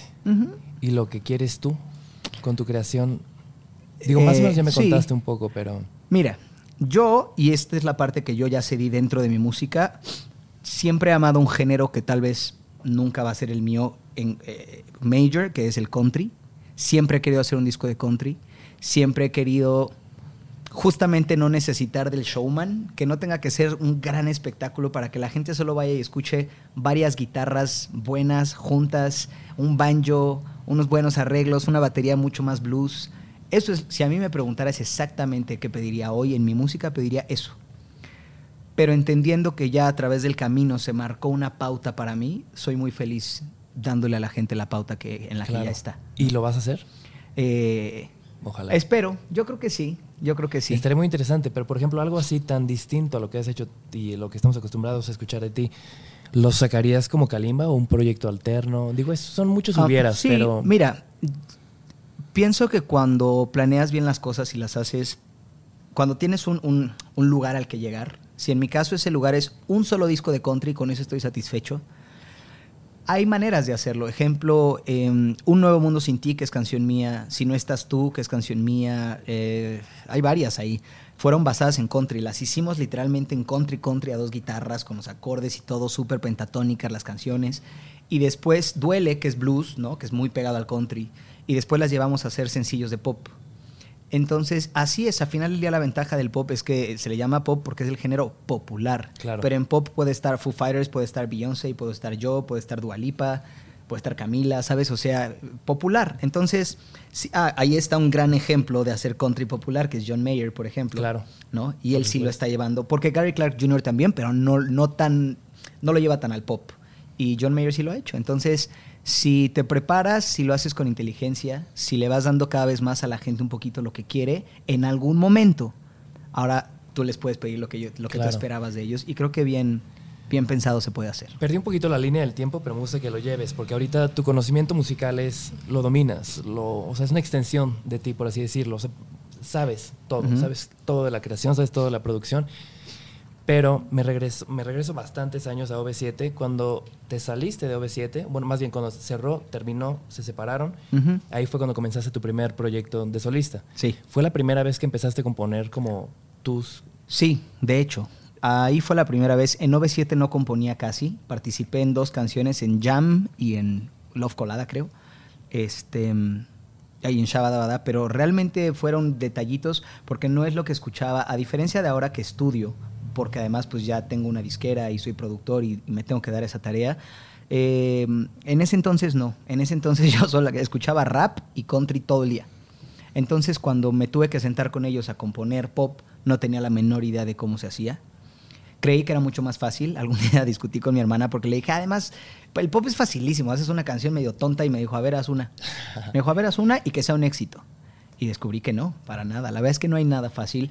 Y lo que tiene el pop es esa frase tan linda del de eh, menos es más. Claro. El pop tiene justo eso. No es un género complejo, por lo cual es más difícil hacer algo simple y que no suene soso. Claro. Em, pero este, cuando hice mi primer disco de solista, ¿Qué fue Aer- Aerosol, Ajá. exactamente, ahí me puse como a estudiar más. Ok, no voy a hacer country, no voy a hacer rock psicodélico, que ese es mi segundo, el segundo género que más me gusta. ¡Wow! Entonces dije, bueno, pues ni voy a hacer country ni voy a hacer rock psicodélico. ¡Qué chido! Entonces, eh, me voy a seguir en el pop, ¿para dónde me voy? Y empecé a escuchar mucha gente de pop. Algo también real es que no escuchaba nada de música en español. Nada, ¿no? En mi casa con mi papá siempre escuchó música en inglés y yo me acostumbré y me quedé escuchando música en inglés siempre. Y, y pues no, es difícil crear algo de lo que no conoces. Comenzaste a escuchar esta música como tarea de aprendizaje. Así ¿Y qué es. escuchabas? Eh, ¿Qué escuchaba? Digo, si te acuerdas Bueno, que era curiosamente 2002, ¿no? empecé a escuchar mucho los discos de Onda Vaselina, o sea, lo que habían hecho ellos antes. Este, escuché Juan Gabriel, escuché, ¿Tenías que como 20, 22 años? tenía exactamente justo, entre los 20 y los 22 fue toda esa época. ¡Wow! ¡Qué, qué Hmm. puntual! Escuché mucho los sencillos de los artistas que compartían con nosotros escenarios, Jeans, Mercurio, Magneto, Ragazzi, Cairo. Este, escuchaba muchísimo a Alex Intec y Ben Ibarra. Y ya. ¿Y cuál fue la primera rola que compusiste? La primerititita, estoy casi seguro que fue Latin Party. Y de hecho, compusimos la canción, teníamos la base, como que no quedaba y no quedaba bien, y la dejamos descansar y nos pusimos a hacer todo el disco y de repente un día ya se terminó. Y es un Este, hitazo. Y sí, el Latin Party creo que fue la primerititita que compusimos. Qué loco, porque también no tenías, no tenías tanto conocimiento. O sea, estabas siempre en ese medio, pero también el componer es algo muy diferente de hacer un performance. ¿no? Totalmente. Y por eso también mucho la canción tiene partes en inglés. Tenía muchas más partes en inglés, era totalmente spanglish. Y Aureo Vaqueiro fue quien la fue modificando a que terminara más en español y solamente en el coro en inglés. Pero también era por eso. Y lo que hasta. Creo que esa es una de las partes que cambié. Ahí estamos. Es que sí es. Se va, esa se va a meter. Ayer se está volviendo loco Leonel García aquí con tanto ruido. es la Ciudad de México. Sí, exactamente, exactamente. Este, una de las partes que cambié ahora, por ejemplo, es eso, cuando me decías eh, que sacrifico sabiendo lo que quiere la gente, es que mis melodías eran muy anglo, porque es- lo que traigo realmente en la sangre. Escucho mucho country, escucho mucho rock psicodélico, mucho gospel, mucho soul, mucho blues. Entonces mis melodías eran muy, muy, muy anglo. Y si casi todas mis canciones de los primeros tres discos tú les pones una letra en inglés, suenan totalmente negras, ¿no? Podrían ser una canción de Motown. Y del cuarto disco para acá fue en el que empecé a soltar eso, escuchar más melodías y escuchar más las inflexiones eh, musicales de, por ejemplo, de Leonel García, que me fascina. Este, de, en las baladas me pongo a estudiar un poquito Sin Bandera y me pongo a estudiar Camila y me pongo a estudiar... Hay una canción que ahorita me trae vuelto loco, una balada que es de Carlos Rivera con Rake, que creo que se llama Cuántas veces, y digo que eso no me pasaba. Antes yo no escuchaba este tipo de canciones y me daban envidia de la buena. Las escuchaba y decía, qué bonita canción. Padre, ahora la escucho y digo, "Ay, ojalá yo hubiera hecho este tipo de canciones. Pero ¿qué es lo que te llama tanto la atención? Como la composición musical, la letra. Que creo que Oh. curiosamente era más payaso cuando sabía menos de música y ahora mientras más sé me he vuelto más simple. Y es que yo antes quería que todo tuviera cierta complejidad. También mi tío eh, fue el mejor baterista de jazz de México y ahorita es el segundo mejor pianista de jazz. Entonces también hay mucho jazz en mi casa y eso Sí. hace que todo de repente tenga que ser complejo. Cuando no es así, ¿no? Entonces, em, como te dije algún día platicando con mi hermana, yo escuchaba el pop tan simple que le perdía el gusto, ¿no? Lo, lo escuchaba simple en general y desde el momento en que entendí que el, el verdadero gusto está en lo que te hace sentir, no importa si son dos acordes, me gusta ahora mucho, por ejemplo, el reggaetón, cada vez me ha ido gustando más. El reggaetón base, base, base, la verdad es que no me encantaba. Me gustaba el general hace muchos años. Una libra de cadera no es cadera. Eso sí, de ahí para acá. Pero fuera de eso, la verdad es que pues, el primero, el de Daddy Yankee y el de varios, no me Claro, gustaba. flow. Y luego se empezó a hacer como más pop, ¿no? Urban, Sí, urban sí, pop. sí. Y ahí me empezó a gustar un montón. Y ahora he descubierto que con dos acordes haces un rolón, ¿no? Y eso, nunca, eso hace 10 años, 15 años conmigo no hubiera pasado, hubiera sido muy necio, hubiera dicho eso no es música, etcétera, etcétera. Pero pues, la respuesta es que creo que música es todo lo que de una manera melódica llegue a tu corazón, ¿no? Sí. Y hacia donde lo lleve. Es una interminable evolución. Exactamente. Entonces, llevas más o menos 20 años eh, con- haciendo discos de solista. Sí, ¿Tienes sí. cuántos discos? ¿Sí? ¿Siete? Eh, sí, seis, seis. Seis. Y Seis inéditos Ajá. y dos de homenaje. Los de Ok. Big Bang. Ah, claro. Vi uno de homenaje que era eh, José José, ¿no? Así es, sí. Eso está muy loco porque de repente veía videos tuyos, flow así, swag, súper chido. Y de repente estabas también traje, Sí. smoking. O sea, eres muy polifacético también. Te gusta mucho meterte en ci- circunstancias bastante distintas a lo que estás acostumbrado, ¿no? Han salido de la manera más coincidencial posible. En el reality, que digo que fue donde como que mi popularidad creció muchísimo, canté en la semifinal, canté una canción de José José, justamente, El Triste. Ah, fue, Y- fue un video que, que está Ajá, que pegó viéndolo en YouTube. ¿no? Uf, y le fue muy bien, o sea, Sí, fue muy sí, sí. aplaudido, fue muy aplaudido en el foro, causó dentro del programa mucho ruido, porque además, y lo digo honestamente, creo que ni yo sabía que podía cantar así, nunca me había exigido de esa manera vocalmente. Y entonces mi maestra siempre lo hacía, mi maestra me decía, tú cantas más de lo que le enseñas a la gente, ¿por qué? ¿Por qué no cantas más? Y yo decía, pues porque no, tengo ganas. Pero de ahí en adelante, creo que fui exigido a través de este disco. Y cuando la disquera me di, bueno, acabábamos de sacar el disco, el tercer disco, mi otro yo, literalmente salió tres, cuatro meses antes, teníamos ya la gira, teníamos todo. Y la disquera escuchó chiching, ¿no? O sea, se hizo un revuelo en México a nivel nacional. Viste a Kalimba cantar a José José y el catálogo de José José también es de Sony Music. Entonces Sony dijo, qué bien, dos pájaros de un tiro, ¿no? Tenemos el artista que en este momento yo estaba en número uno en ese momento Wow. justamente. Pues lo tenemos en número uno y uno de los artistas icónicos de este país como José José. Si juntamos ese proyecto, yo no quería, porque yo quería seguir con mi disco Claro, claro, de rock claro, pop, porque ese fue el primero de rock pop y el más rockerón de los que tengo. Entonces yo me quería ir hacia allá y dije, ya por fin agarré mi guitarra, por fin estoy haciendo ese rockcito y country que yo quería. Y me llevan para allá y querían que hiciéramos un disco de canciones de José José, principalmente de José José, todas en pop, muy pop. Yo no quise porque algo que sí me gusta hacer es respetar mucho los géneros. Entonces yo sabía que cantando de manera pop canciones de José José probablemente iba a destruir las canciones. Y algo que podía ser tan grande ahora iba a ser totalmente criticado. Y entonces terminamos haciéndolo con una big band. Cuando se los platiqué, me recuerdo perfectamente sus caras porque como que no lo entendieron. O sea, es raro escuchar a un artista de uno de los grupos de pop más pop, ¿no? Shabadabada, y después te digo, oye, quiero cantar con una big band. No es lo que todo el mundo se imagina, ¿no? Y aunque ahorita ya lo hice y por eso ya lo pueden ver, yo siempre les digo, Anaí, que yo la conozco bien, si mañana Anaí dijera que va a sacar un disco de Big Band, a todos se nos haría muy raro, ¿sabes? Pero lo recibieron muy chido. Exactamente. Entonces, bueno, lo primero que hizo la disquera fue, pues si tanto va a necear con que lo haga de Big Band, entonces pongámosle todos los elementos correctos. Entonces estuvo, pues bueno, eh, lo hizo Pepe Zavala, hizo todos los arreglos, la orquesta fue la de Pepe Zavala, el segundo fue de Kiko Campos, que es un genio también, ambos eh, los admiro mucho, de verdad, la, la- la creatividad de hacer cada arreglo casi desde cero se me hizo espectacular. Y mi maestra de canto me dijo entonces, vamos a trabajar mucho tu voz. Y por eso creo que no había sido exigido. A final del día no terminó siendo un disco solo de José José, canté Manuel, canté Juan Gabriel, canté Los Castro, canté, ay, un este español, Camilo Sesto, canté de muchos. Y resulta que descubrí por qué todos ellos, ese fue el disco que me cambió a escribir en español encontré que sí existía antes de que yo empezara a escuchar pop, porque como dije, escuché OV7, Onda Vaselina, Jeans, bla, bla, bla, bla, bla, y me gusta y hoy lo respeto, pero en ese entonces, soy honesto, no. En ese entonces yo decía, son canciones sosas, repetitivas, que pegan. Pero cuando descubro la época dorada de la música en México y descubro todos estos, encuentro que sí podemos escribir mucho más profundo, ¿no? Que para empezar, pues el español es la lengua romance y entonces ya de ahí parte todo y me cambió toda la manera de hacerlo. Pero la otra es que también descubrí que todos tenían alguna gran cualidad, ¿no? Algunos, eh, José José era un gran intérprete, gran, que además tenía una cavidad eh, torácica espectacular, tenía una cantidad de aire.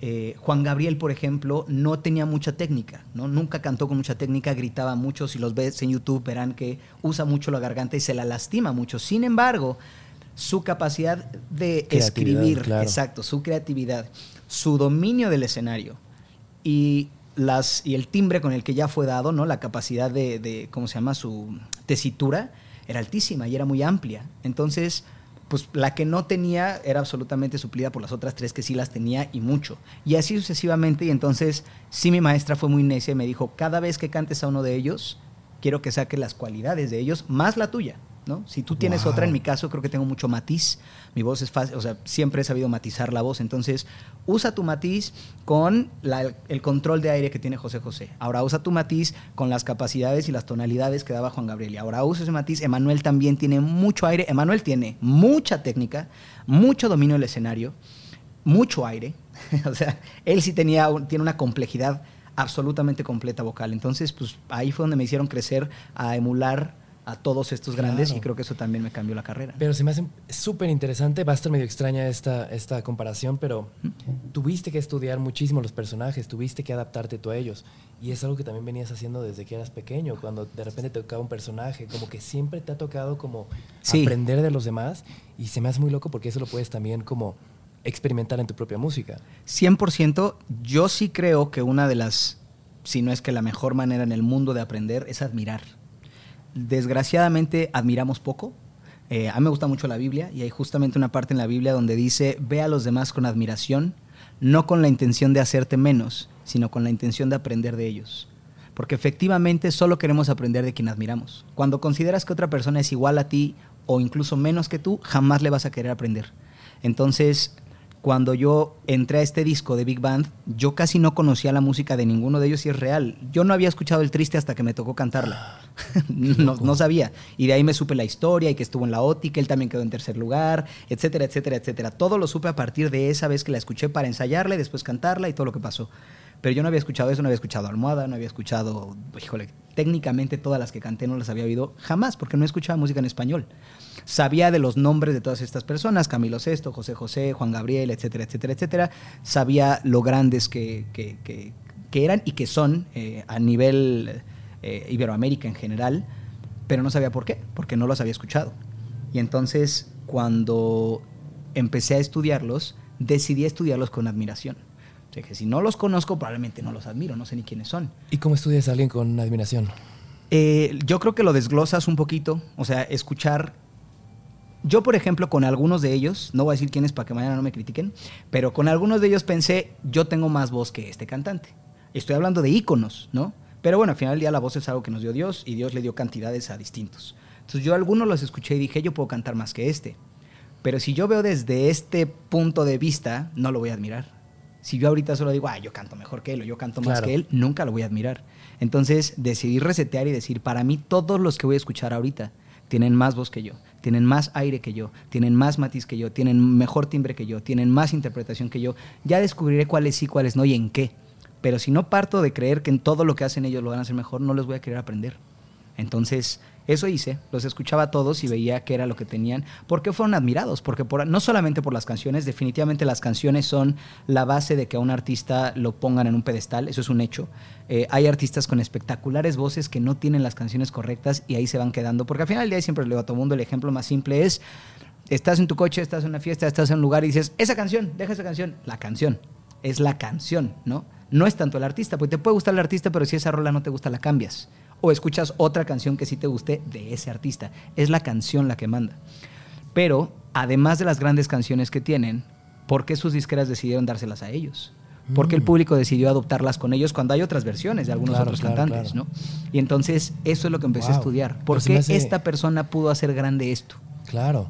Entonces, tu admiración comenzó en los oídos. Se me hace muy, muy chido porque me, me recordaste una frase que me dijo un gran amigo un día, que tenemos dos oídos y una boca por algo, para hablar menos y escuchar más. Así es. Y es la idea de que, como decías, ¿no? Te encanta observar, te encanta analizar, te encanta escuchar. Pero hablando de todos estos proyectos musicales y demás, quiero eh, ver si es re- real una nota que me encontré por ahí de una época en la que casi estuviste en el borde de, de- de que casi perdías la voz. Ah, sí. Sí, es cierto. De eso. los, sí, justo de ahí es, es la razón por la que descubrí que era una profesión, porque para mí siempre ha sido un hobby que me pagaba. Y cuando entre el 2005 y 2007 me estaba quedando mudo, mudo. Cancelamos dos meses de mi, de mi gira en ese entonces. O sea, en medio de una gira te pasó. Exactamente, ¿no? Quedaban justo, fueron varios shows, este...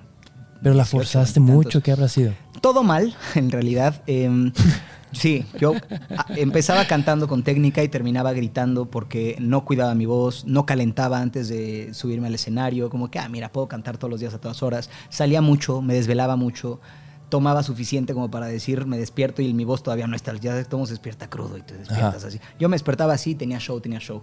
No es específicamente eso, luego me dio una bacteria eh, que hasta el día de hoy no sé qué era, porque creyeron que era Helicobacter y no era Helicobacter, y después pensaron que eran otras tres distintas, y luego hay una que le dio a Adele hace poco y también dijeron que era la de Adele, y digo tiempo después, ¿no? Pero nunca supe cuál era porque en mi desesperación de quitármela fui con todos los doctores que se me cruzaron y con todos los que me recomendaban. Al final nunca supe cuál tenía razón y cuál me la quitó, pero me la quitaron. Sí, me disminuyó la voz en algunas áreas. Mis falsetes son mucho así. Mi voz de cabeza es- tiene menos potencia porque se me gastaron las cuerdas, quedaron más delgadas. Entonces eso le quita un poquito de cuerpo, pero nada grave. Este. Y era todo eso. Fue como que todo junto. Todo junto. Y me pasó. Fue. Eso, eso me pasó, fue muy raro porque no solamente cantando. Ahí llevaba cinco años seguidos cantando, de OV7 hasta mis primeros, mi primer disco solista. Pero antes de eso también, a través de mi voz había hecho teatro y teatro musical y doblaje. Incluso cuando jugué fútbol, porque algún día lo pensé, yo era capitán en el equipo de fútbol, entonces era el que le tocaba hablar y dirigir. Y como que hasta que te avisan que puedes perder un sentido, te cae el 20 cuánto lo usas y qué tan influyente es en tu vida o no. Eh, va a sonar raro, pero en ese momento yo pensaba, híjole, tal vez preferiría perder la vista que el, que el habla. O sea, ¿sabes? Como que todo lo que he hecho a través de mi vida ha sido a través de mi voz. Claro. ¿no? Lo primerito que hice que fue comedia, hice teatro después, eh, todo lo que he hecho ha sido a través de mi voz. Qué locura. Y fue ahí donde entendí que era una profesión, porque dije, si solo fuera un hobby no estaría tan alarmado. Estoy alarmado porque una gran parte de lo que representa Kalimba, ¿no? el personaje de lo que he sido toda mi vida, es mi voz. Y ahí me, me- me brincó muchísimo y cuando empecé a recuperar la voz, fue por eso que creo que también me volví tan quisquilloso, fue por eso que ahora, o que ahora tengo que ser la mejor voz posible y tengo que estar siempre ahí y lo dejé de disfrutar. ¿Dirías que también por eso no tomas alcohol? Eh, Exactamente. Entre otras cosas, pero sí. La verdad es que eh, creo que llevar un equilibrio sobre ciertas cosas y saber cuáles son las que a ti simplemente no te hacen bien es muy importante. Eh, fumé un año y literalmente un día dije, no sé por qué estoy fumando, no me sirve nada, no me hace nada bien y dejé de fumar. Entonces, creo que me gusta saber que puedes tener control sobre ciertas cosas o decir, esto no me trae ningún beneficio. Pero efectivamente café, el café lo dejé después de ahí, yo tomaba café y me gustaba mucho. Y tenía amigos en Bolivia, en Colombia, en Venezuela que me mandaban café. Sí, caray, yo te traje café buenísimo. Pero no pasa nada, no pasa nada.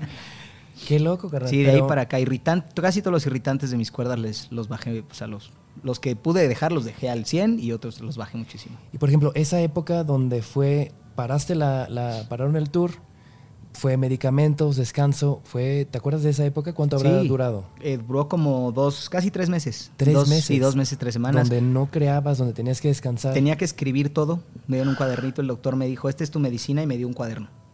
y, y escribir para... No hables. Para comunicarte. para comunicarme en De plano no restaurantes, en lugares. nada. Para poder terminar, había algunos conciertos que, o sea, yo quería terminar la gira de preferencia. Entonces me dijo, llévate esto, no hables nada y vienes a que te cheque en tres semanas. Y cuando regresé, por eso que fueron dos meses, tres semanas, porque regresé y me dijo, te puede aguantar la voz un par de shows o en el show que sigue puedes así, bye y no vuelves a hablar. Porque tenía los vasos de la garganta muy rotos, había mucha sangre, había todo. O sea, tenía muy destruida la garganta. Dirías, digo, no sé si ahora se puede ver con optimismo, pero será, ah, otra vez pochando. Blessing in disguise. Ok, como sí. una bendición disfrazada. Sí, Fue una- un llamado de atención que te hizo quizás mejorar un par de cosas que no. 100%. La verdad es que creo que yo he tenido un montón en mi vida. Creo que todos tenemos, nomás hay que verlas. Unas más chicas, unas más grandes. Eh, en general, en mi caso, como casi todo lo que hago lo hago frente a una cámara, todo se maximiza, para bien y para mal. Entonces, eh, y lo digo con detalles sonsos, ¿no? Si salgo con alguien, me toman fotos y ya es mi novia de hace dos años, ¿no? O sea, ya resulta que tengo una super relación. Entonces, si todo Cuéntenme lo maximizan, más. exacto, yo también digo, a ver, pero platíquenme bien, porque...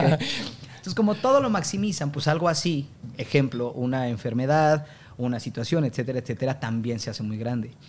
Y hay que saber vivir con ella en lo privado y en lo, y en lo público, ¿no? Y en lo privado es relativamente sencillo porque creo que el 90% de mi vida he tenido a las personas que han sabido manejar mi vida privada, que la conocen, que los quiero, que han sido grandes amigos y que también me conocen y saben que para mí mi privado es privado, punto, ¿no? Y en lo público es donde se vuelve más difícil por esa misma razón, ¿no? Y lo digo en serio, hace unos años estaba en una relación, me fui a sentar con la chavita que me llamó a las 3 de la mañana para decirme que estaba muy decepcionada de la industria de la música. Me fui a sentar a platicar con ella para ver si la firmaba en la disquera y nos tomaron muchas fotos haciendo nada. Ahí están las fotos y estamos haciendo nada, sentados Platicando. en una mesa en un restaurante en la Condesa. Y, y, y como mi novia también salía en la tele, fue como de, ah, mira, y Kalimba lo vimos con otra güera haciendo, y es como, pero si no estoy, literalmente no estoy haciendo nada. ¿A qué voy? A que eso me ayudó mucho, a que cuando pasaran estas cosas aprendiera a vivirlas, aprendiera a entenderlas. Eh, sí me pregunté muchas veces los porqués, sobre todo de OV7 en adelante. Mi popularidad creció a un nivel que tal vez hasta el día de hoy no siempre entiendo. Y como no lo entiendo, no me es fácil. Y entonces ahí viene la pregunta de todo el mundo cuando algo no le es fácil, es por qué o para qué. Y empecé a entender que hay un, probablemente ya hay un hilo conductor en mi vida y yo me imagino que en la de todos, que, que nos va diciendo para dónde, ¿sabes? Eh, que a veces somos muy necios y nos jala las orejas, Sí, sí, sí. que a veces no queremos ir a algún lugar y nos lleva a la fuerza y que lo vamos entendiendo y como dijiste exactamente, ¿no? Como bendiciones disfrazadas Sí. y ahí están. Me encanta eso porque hace cinco años tuve un accidente muy duro en Tokio, así, horrible, horroroso, y fue una Órale. pesadilla. Y en ese momento fue como, me tengo que operar en Japón, nadie me puede explicar qué tengo, pero en ese momento te lo juro que decía, por algo me pasó esto, por algo me pasó esto. Y fue horroroso ese proceso, pero si no hubiera sido por ese accidente, mi vida no sería lo que hoy es. Entonces, bueno. y me han, me han dicho, o sea, y te voy a hacer esta misma pregunta, porque si pudieras regresar el tiempo, ¿harías las cosas diferentes? Eh, haría algunas diferentes, es decir, claro, este, este tipo de cosas te hacen madurar y entender muchas. Y digo, creo que todas estas me las pude haber ahorrado. Imposible hacerlo cuando no lo entiendes, pero la que seguramente haría igual es entender siempre estos porqués, ¿no? La que siempre he hecho desde chico es cuando algo pasa, yo ahora, yo creo fielmente en Dios y tengo una relación con Dios fuerte e intrínseca y hablo con Él y mis victorias, mis derrotas, mis tristezas, mis todo lo veo con Él, ¿no? Eh, yo, sí, mi religión se le llama cristiano, pero en realidad porque creo en Cristo, de ahí viene el nombre. Pero realmente yo no tengo una religión, eso significaría costumbre, yo lo que tengo es una comunión, yo lo que tengo es una relación con Dios. ¿Y por qué lo menciono? Mi papá era ateo. Eh, mi mamá era católica por default. mi abuela era muy católica, entonces mi mamá fue católica, pero realmente no había creencias en mi casa, porque mi papá era muy firme respecto a su ateísmo y mi abuelo, también ateo filósofo, eran muy firmes, ¿no? A ellos se les hacía una estupidez creer en un ser imaginario. Entonces, eh, curiosamente, creyendo, eh, criado en una casa tan atea, Dios me cambió la visión con pocas cosas muy grandes en mi vida. Y es, mi papá hablaba mucho de la soberbia, de la humildad, del orgullo y de cómo son las cosas que pueden enaltecer o destruir a un ser humano. Y un día escuché a alguien decir cómo ¿cómo puedes ser tan soberbio de creer que tú controlas tu destino si tú no controlaste el inicio? Entonces dije, claro, siempre pensamos, sí, yo, lo que sigue lo controlo yo. Para controlarlo, y mi explicación más rápida es, yo quería ser basquetbolista, eso es real. Desde que nací fui fan del básquetbol, era absoluto fan de Michael Jordan. Mi cuarto solo tenía dos cosas, pósters de Michael Jordan y pósters de Axel Rose por los tatuajes. Siempre supe que me iba a tatuar en mi vida. Entonces, pero fan de Michael Jordan, fan, me sé sus jugadas, sus récords, su, o sea, traumado con Michael Jordan. Pero crecí en México, eh, mido 1,68. Mi papá era, de hecho, curiosamente, mis papás, en mi casa no hay deportes, yo soy el más deportista, y yo así juego todos, ¿no? Em, pero no fui criado en deportes, así como para muy, en muchas casas el bicho raro es el que se va hacia la música o hacia el arte, en la mía es el Acá que se quería que- hacia el deporte. Entonces me apoyaban, pero era bueno, sí, órale, diviértete en tus equipitos, pero vente a hacer música, vente a hacer arte, vente a bla, bla, bla. Entonces tampoco fui pues, forzosamente, o bueno, sí, no fui apoyado hacia el deporte y hacia nada. Entonces siempre lo pienso y digo, si efectivamente yo hubiera controlado el principio, yo me diría dos metros, para empezar, hubiera nacido en Estados Unidos con la oportunidad de estudiar en una universidad que tal vez me llevara a la NBA. Entonces ninguna de mis oportunidades estaba escrita para que yo jugara en la NBA, lo cual me hace pensar que efectivamente yo no puedo controlar lo que sigue. Puedo controlar mis, cada decisión momentánea, sí. Yo no puedo controlar si ser tu amigo o no, porque para empezar yo no controlé que un día íbamos a estar aquí sentados en este momento. Lo que sí puedo controlar es mi relación contigo, mi plática contigo, y de aquí en adelante, si me caíste bien, decidir mandarte un mensaje, procurarte y convertirnos en amigos. Eso lo puedo controlar. Haberte conocido, no. Si también hubiera nacido allá y hubiera estado en la NBA, probablemente no hubiéramos tenido esta conversación. Entonces es a lo que voy. Me Claro. sentí una persona muy soberbia al creer que yo controlaba lo que seguía sin yo no controlé siquiera el inicio. Y entonces empecé en mi búsqueda de Dios. Empecé a descubrir otras cosas. Por ejemplo, yo no controlo abrir la boca y que suene bonito. Hoy ya, porque ya con las clases y técnica ya canto. Pero desde chico siempre canté bonito. Siempre estuvo en mí. Lo que dije hace ratito, que mi voz tenga más capacidades que la de otros cantantes, no lo controlo yo, eso me fue dado. Puedo controlar qué hacer con eso y hasta qué grado. Yo no le puedo decir a una disquera, dame 30 millones de dólares, invierte en mi carrera, ¿no? Porque igual me dicen, sí, pero no te doy 30, te doy muchos menos o te doy muchos más, según lo que yo valga para ellos. Eso no lo puedo controlar. Que el día que me vayan a ver los sorprenda con mi voz, lo puedo controlar mientras no me enferme. Todo tiene como esos pequeños detalles. El día de tu vida, el día que te tocaba cantar frente a lo que tú creíste que era la oportunidad, un día antes no te diste cuenta, dejaste la ventana abierta y me ha pasado. He tenido momentos donde digo, mañana, una vez canté unos premios y estaba emocionadísimo de cantar unos premios. Canté bastante bien para lo mal que me desperté. Dejé la ventana abierta me desperté casi afónico, me tuvieron que dar terapia, me inyectaron. Qué O sea, llegué a cantar y se ve bien, pero ni cerca de lo que yo, había, yo tenía preparado y no lo pude controlar, ¿sabes? Porque además no dejé la ventana abierta intencionalmente, ese tipo de cosas. Entonces, eh, creo que mi, mi primer punto de humildad se fue hacia entender que yo no me creía a mí mismo, hoy no lo creo, hoy estoy absolutamente convencido en que no, y en que mientras más presto estas cosas que yo les llamé servicio, el querer ayudar a otros, el querer vivir, el querer vivir feliz, el querer vivir en paz, el querer hacer mejores cosas, crecer mi país, etcétera, etcétera, etcétera, etcétera, mientras más le pregunto constantemente al que lo creó, mejores decisiones tomo. Y eso ha cambiado todo, ¿no? Qué chulada, carnal. Tengo una teoría. Hace rato hablaste de Matthew McConaughey y creo que su, su último libro, que se llama Green Lights, es un libro que escribió a raíz de, de leer los diarios que lleva escribiendo por muchos años.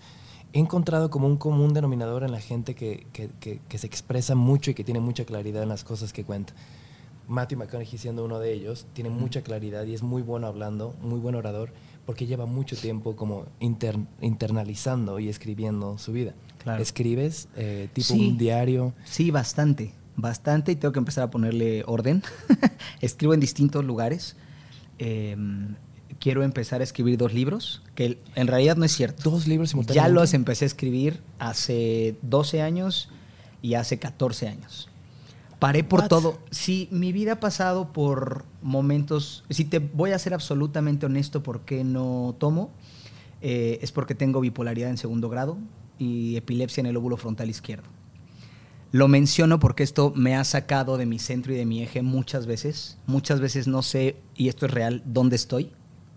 Eh, cuando no duermo bien, el estrés fuerte me causa estas cosas de pues, estar sentado en un lugar y no estar bien seguro. Ahorita estoy en, en medicamento, estoy en tratamiento y esa es, esa es la razón más fuerte.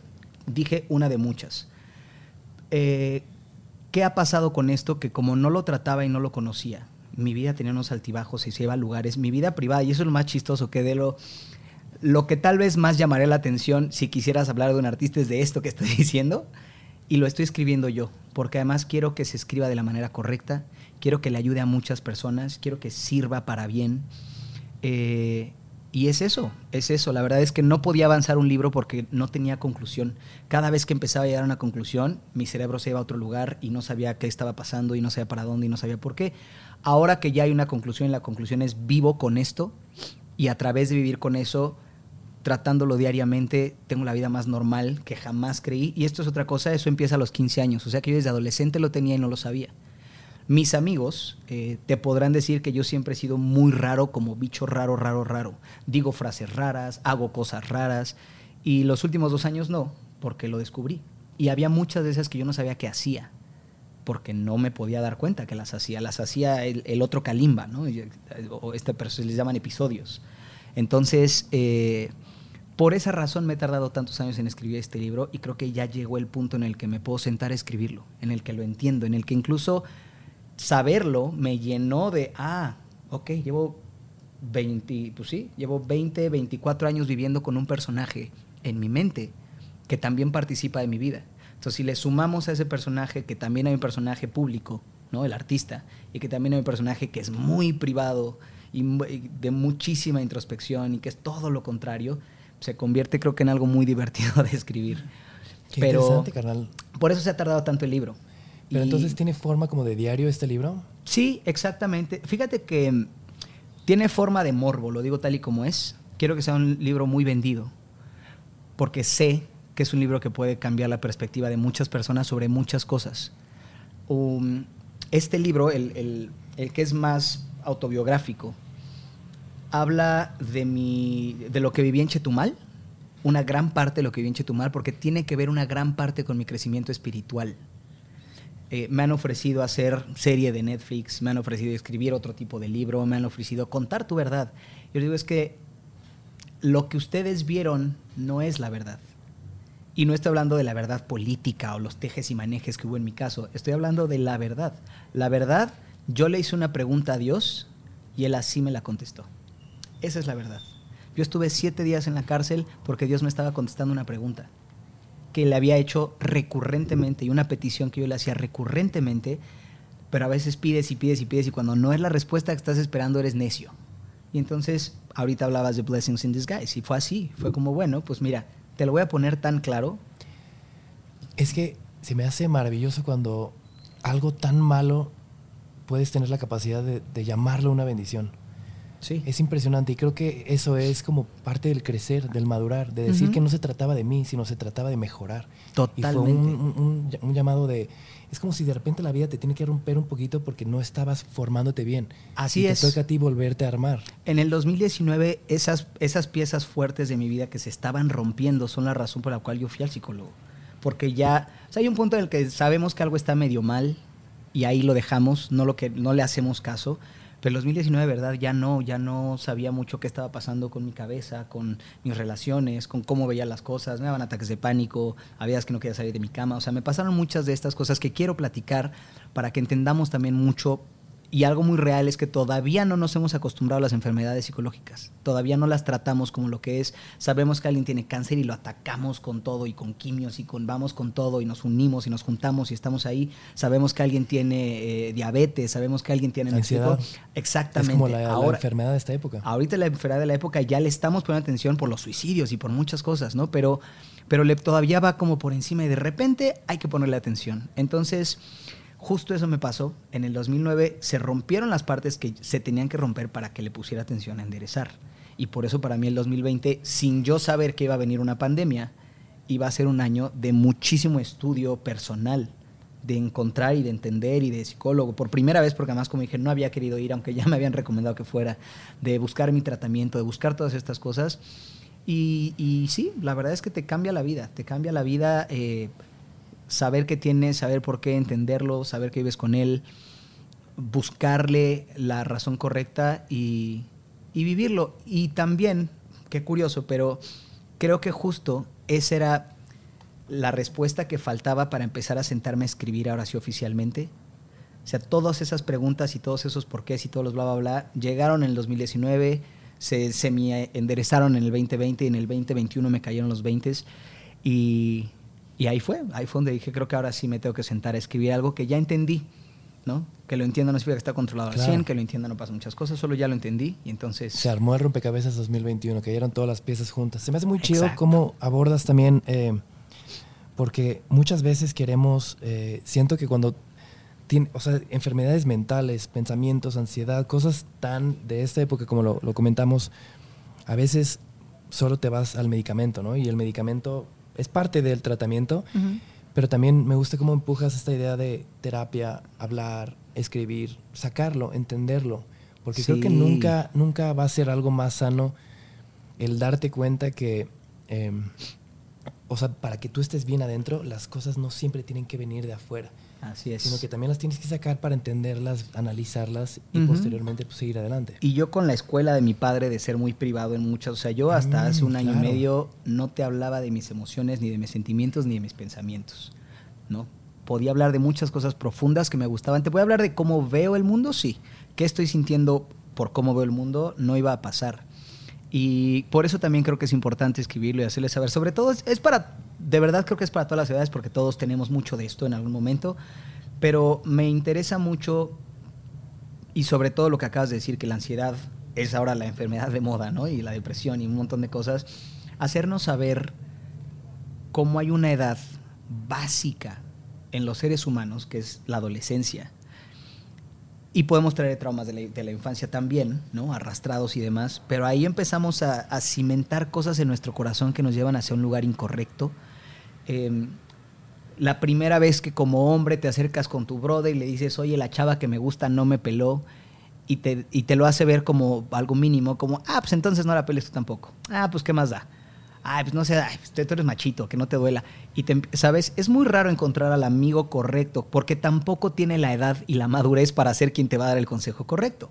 Claro. Y entonces, detalles así de tontos, así de chiquitos, nos van enseñando, por ejemplo, a no hablar de más. O sea, A reprimir. Sí, ya no le voy a contar a la gente mis sentimientos, porque las veces que lo he hecho no he tenido la respuesta que busco, o he tenido burla, o, ¿sabes? Entonces mejor lo reprimo. Y así vamos con muchas cosas. Y de repente llegamos a esto que estás diciendo. Hablar para mí en el 2020 y 2021 fue...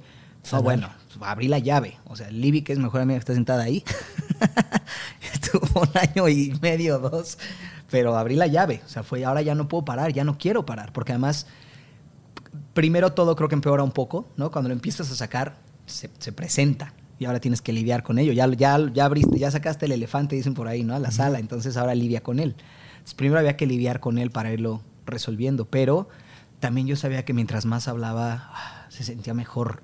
¿no? Siempre les digo a todos que yo siento que traía muchos años, 20 años de mi vida, traje carga- cargando una bolsa de piedras que no descubrí y para mí esas son las piedras, esas, esa vez que tal vez alguien se burló porque una chava o esa vez que una vez que me bajé del escenario y no me sentí tan seguro, una vez que incluso pretendí que todo estaba bien y, y algo me estaba doliendo, pero esas cositas se empiezan a guardar, a guardar y de repente te sientes muy pesado, muy pesado. Y no hay nada como soltar esa bolsa que además no estamos diseñados para cargarla. Por supuesto. No estamos hechos para estar cargando piedras en la vida. ¿Será que eh, desde muy pequeño te ha tocado interpretar, modular, adaptarte, conocer obras? Siempre como que te ha tocado ser un personaje y siempre lo has hecho muy bien, lo has analizado. ¿Será que de repente este freno de mano, esta pausa te hizo ver que también tienes que ver qué personaje eres tú realmente? Eso ¿O fue lo o que... quién eres sí. detrás del personaje más bien? Sabes que en el, en el 2019 me, me afectaba mucho que me pidieran un autógrafo. Mucho. Iba al súper y alguien, además lindos, porque la gente en general me trata muy bien, lo agradezco y por eso digo, cariño, quiero mucho a la gente, o sea, es real, no era, "Eh, no se me acerquen, pero me afectaba y no sabía por qué, ¿no? Se me acercaba una señora muy amable y me decía, ay, qué padre conocerte, por favor, autógrafo y una foto para mi hija y mi sobrina, bla, bla, bla, y te queremos mucho y lo mismo. Entonces era, ¿por qué si me están dando tanto cariño? Estoy tan enojado.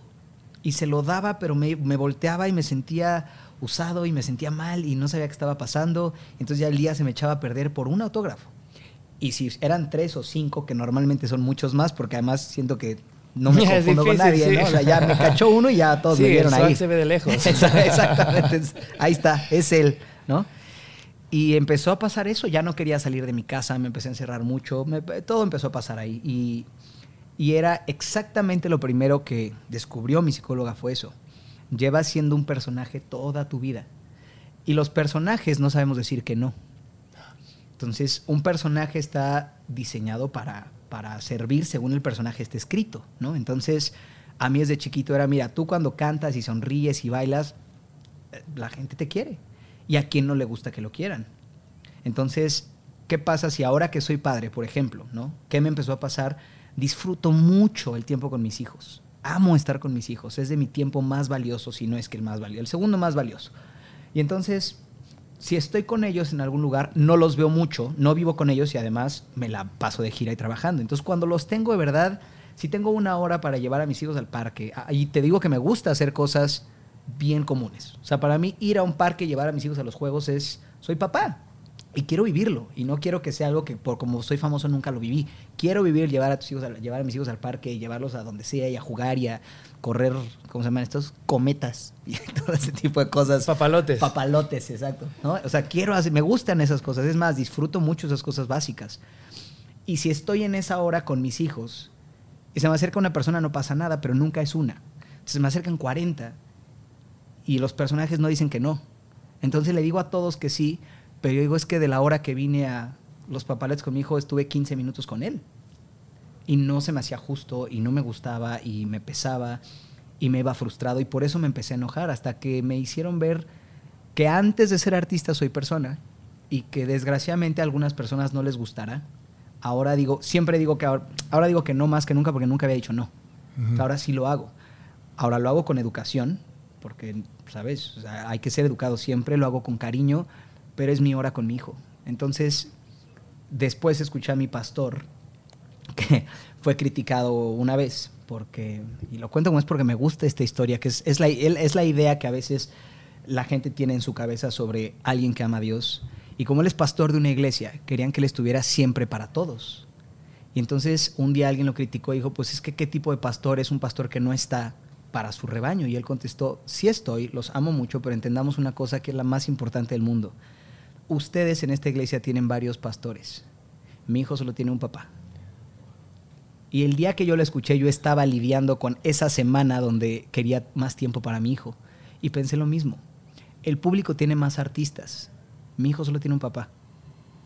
Si mañana mi hijo me pregunta por qué no estuve el tiempo suficiente, si mañana él empieza a crecer con cierto carácter y yo no estoy para controlarlo, para enseñarlo, para educarlo, para saber por qué a los 18 está haciendo lo que está haciendo, para bien o para mal, Claro.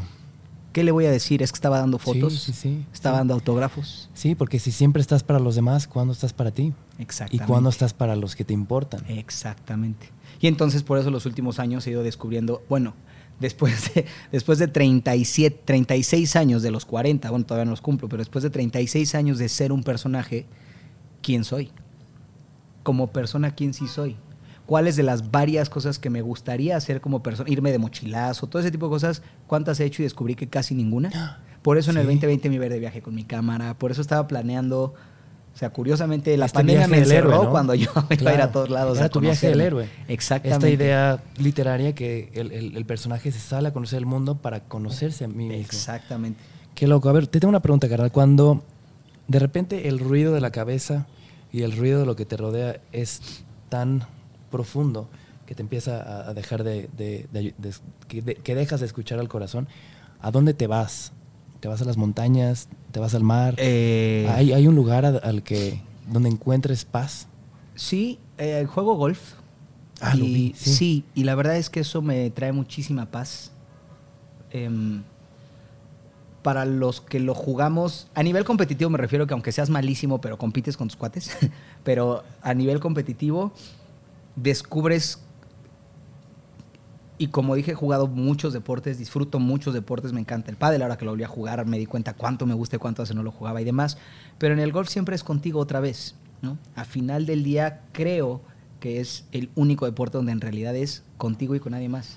Porque dura, un torneo dura varios días, tienes que saber reponerte de un mal golpe, tienes que saber eh, controlar tus emociones cuando diste un muy buen golpe, hiciste algo extraordinario en un golpe de golf y en el que sigue tienes adrenalina, estás emocionado contigo mismo, te felicitas y realmente tienes, y las manos me ha pasado, me tiemblan las manos de lo emocionado que estoy y tienes que aprender a controlarlo. Entonces, es un lugar, respecto al proverbio que dijiste hace ratito, es un lugar que creo que me encuentra en ese punto. Es un lugar donde después de irme a jugar cuatro horas golf, regreso y ya el mundo puede traer lo que sea, para bien, para mal, presión, estrés, chamba, no chamba, o sea, todos los lugares. Si yo voy al golf y regreso y me dicen, ¿qué crees? Pandemia, no hay trabajo un año, uf, medio lo entiendo, ¿no? Y luego al revés.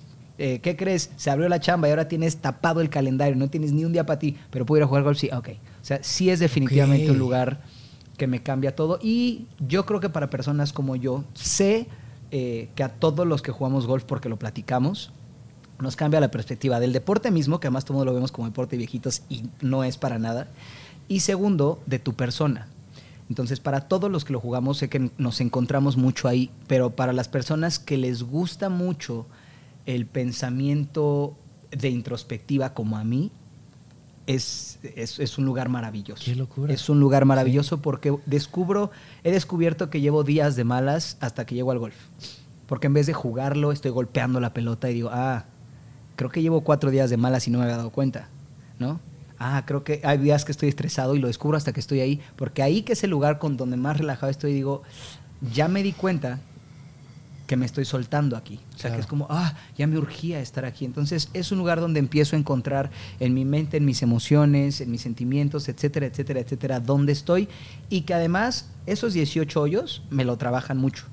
Porque quiero jugarlos bien. No puedes jugar estresado, no puedes jugar enojado, no puedes jugar frustrado. Tienes que estar presente. Presente y en paz. Te lleva a un lugar que si no, de verdad no va a pasar, ¿no? Sí. Y, y te obliga a estar en el lugar en el que todo ser humano quisiéramos Claro. estar constantemente. ¿Dónde estás? Exactamente. Qué loco. Justo traigo una palabra que te va a encantar. La paciencia es la ciencia de la paz. Entonces, ahorita que estabas contando todo esto de, de lo que sientes, o sea, no hay lugar donde estés más presente que en el golf, ¿no? Entonces, no hay celular, no hay pendientes, no hay discos por hacer, no hay pendientes que están atrasados. Estás ahí. Claro. Estás en el pasto, estás muy presente porque cada, si pierdes, de, si, si le pegas a la bola si- y, y tienes la mente en otro lado, Sí. ¿a dónde se va la bola? Pues a, a otro lado. A otro lado. Literalmente tienes que estar muy presente. Sí, sería como tu meditación, por así decirlo. Sí, totalmente. Totalmente porque además también es el conjunto de varias cosas. Yo soy muy competitivo, soy muy perfeccionista. Entonces, todas esas las junta el golf, ¿no? Por eso a eso me refería con a nivel competitivo. Nosotros vamos y a veces apostamos el sándwich del final, ¿no? O Pero si eres competitivo. Sí, sí, Muy. pero absolutamente, absolutamente.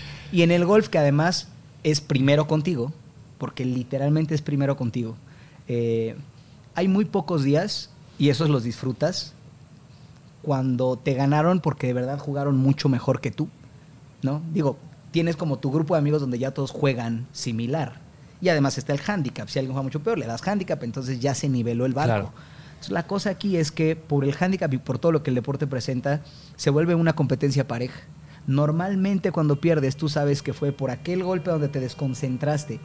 Eh, uno de mis golfistas favoritos, Justin Thomas, dice que una vez que tú ya tienes swing, ya no existen malos golpes, existen malas decisiones. Swing es que ya tienes buen Exacto, golpe. ya tienes buen, sí, ya sabes cómo usar tu cuerpo Claro. para golpear la bola correctamente. Sí, sí, ahí ya no hay malos, mal swing, ahí ya no hay mal golpe, ahí hay malas decisiones.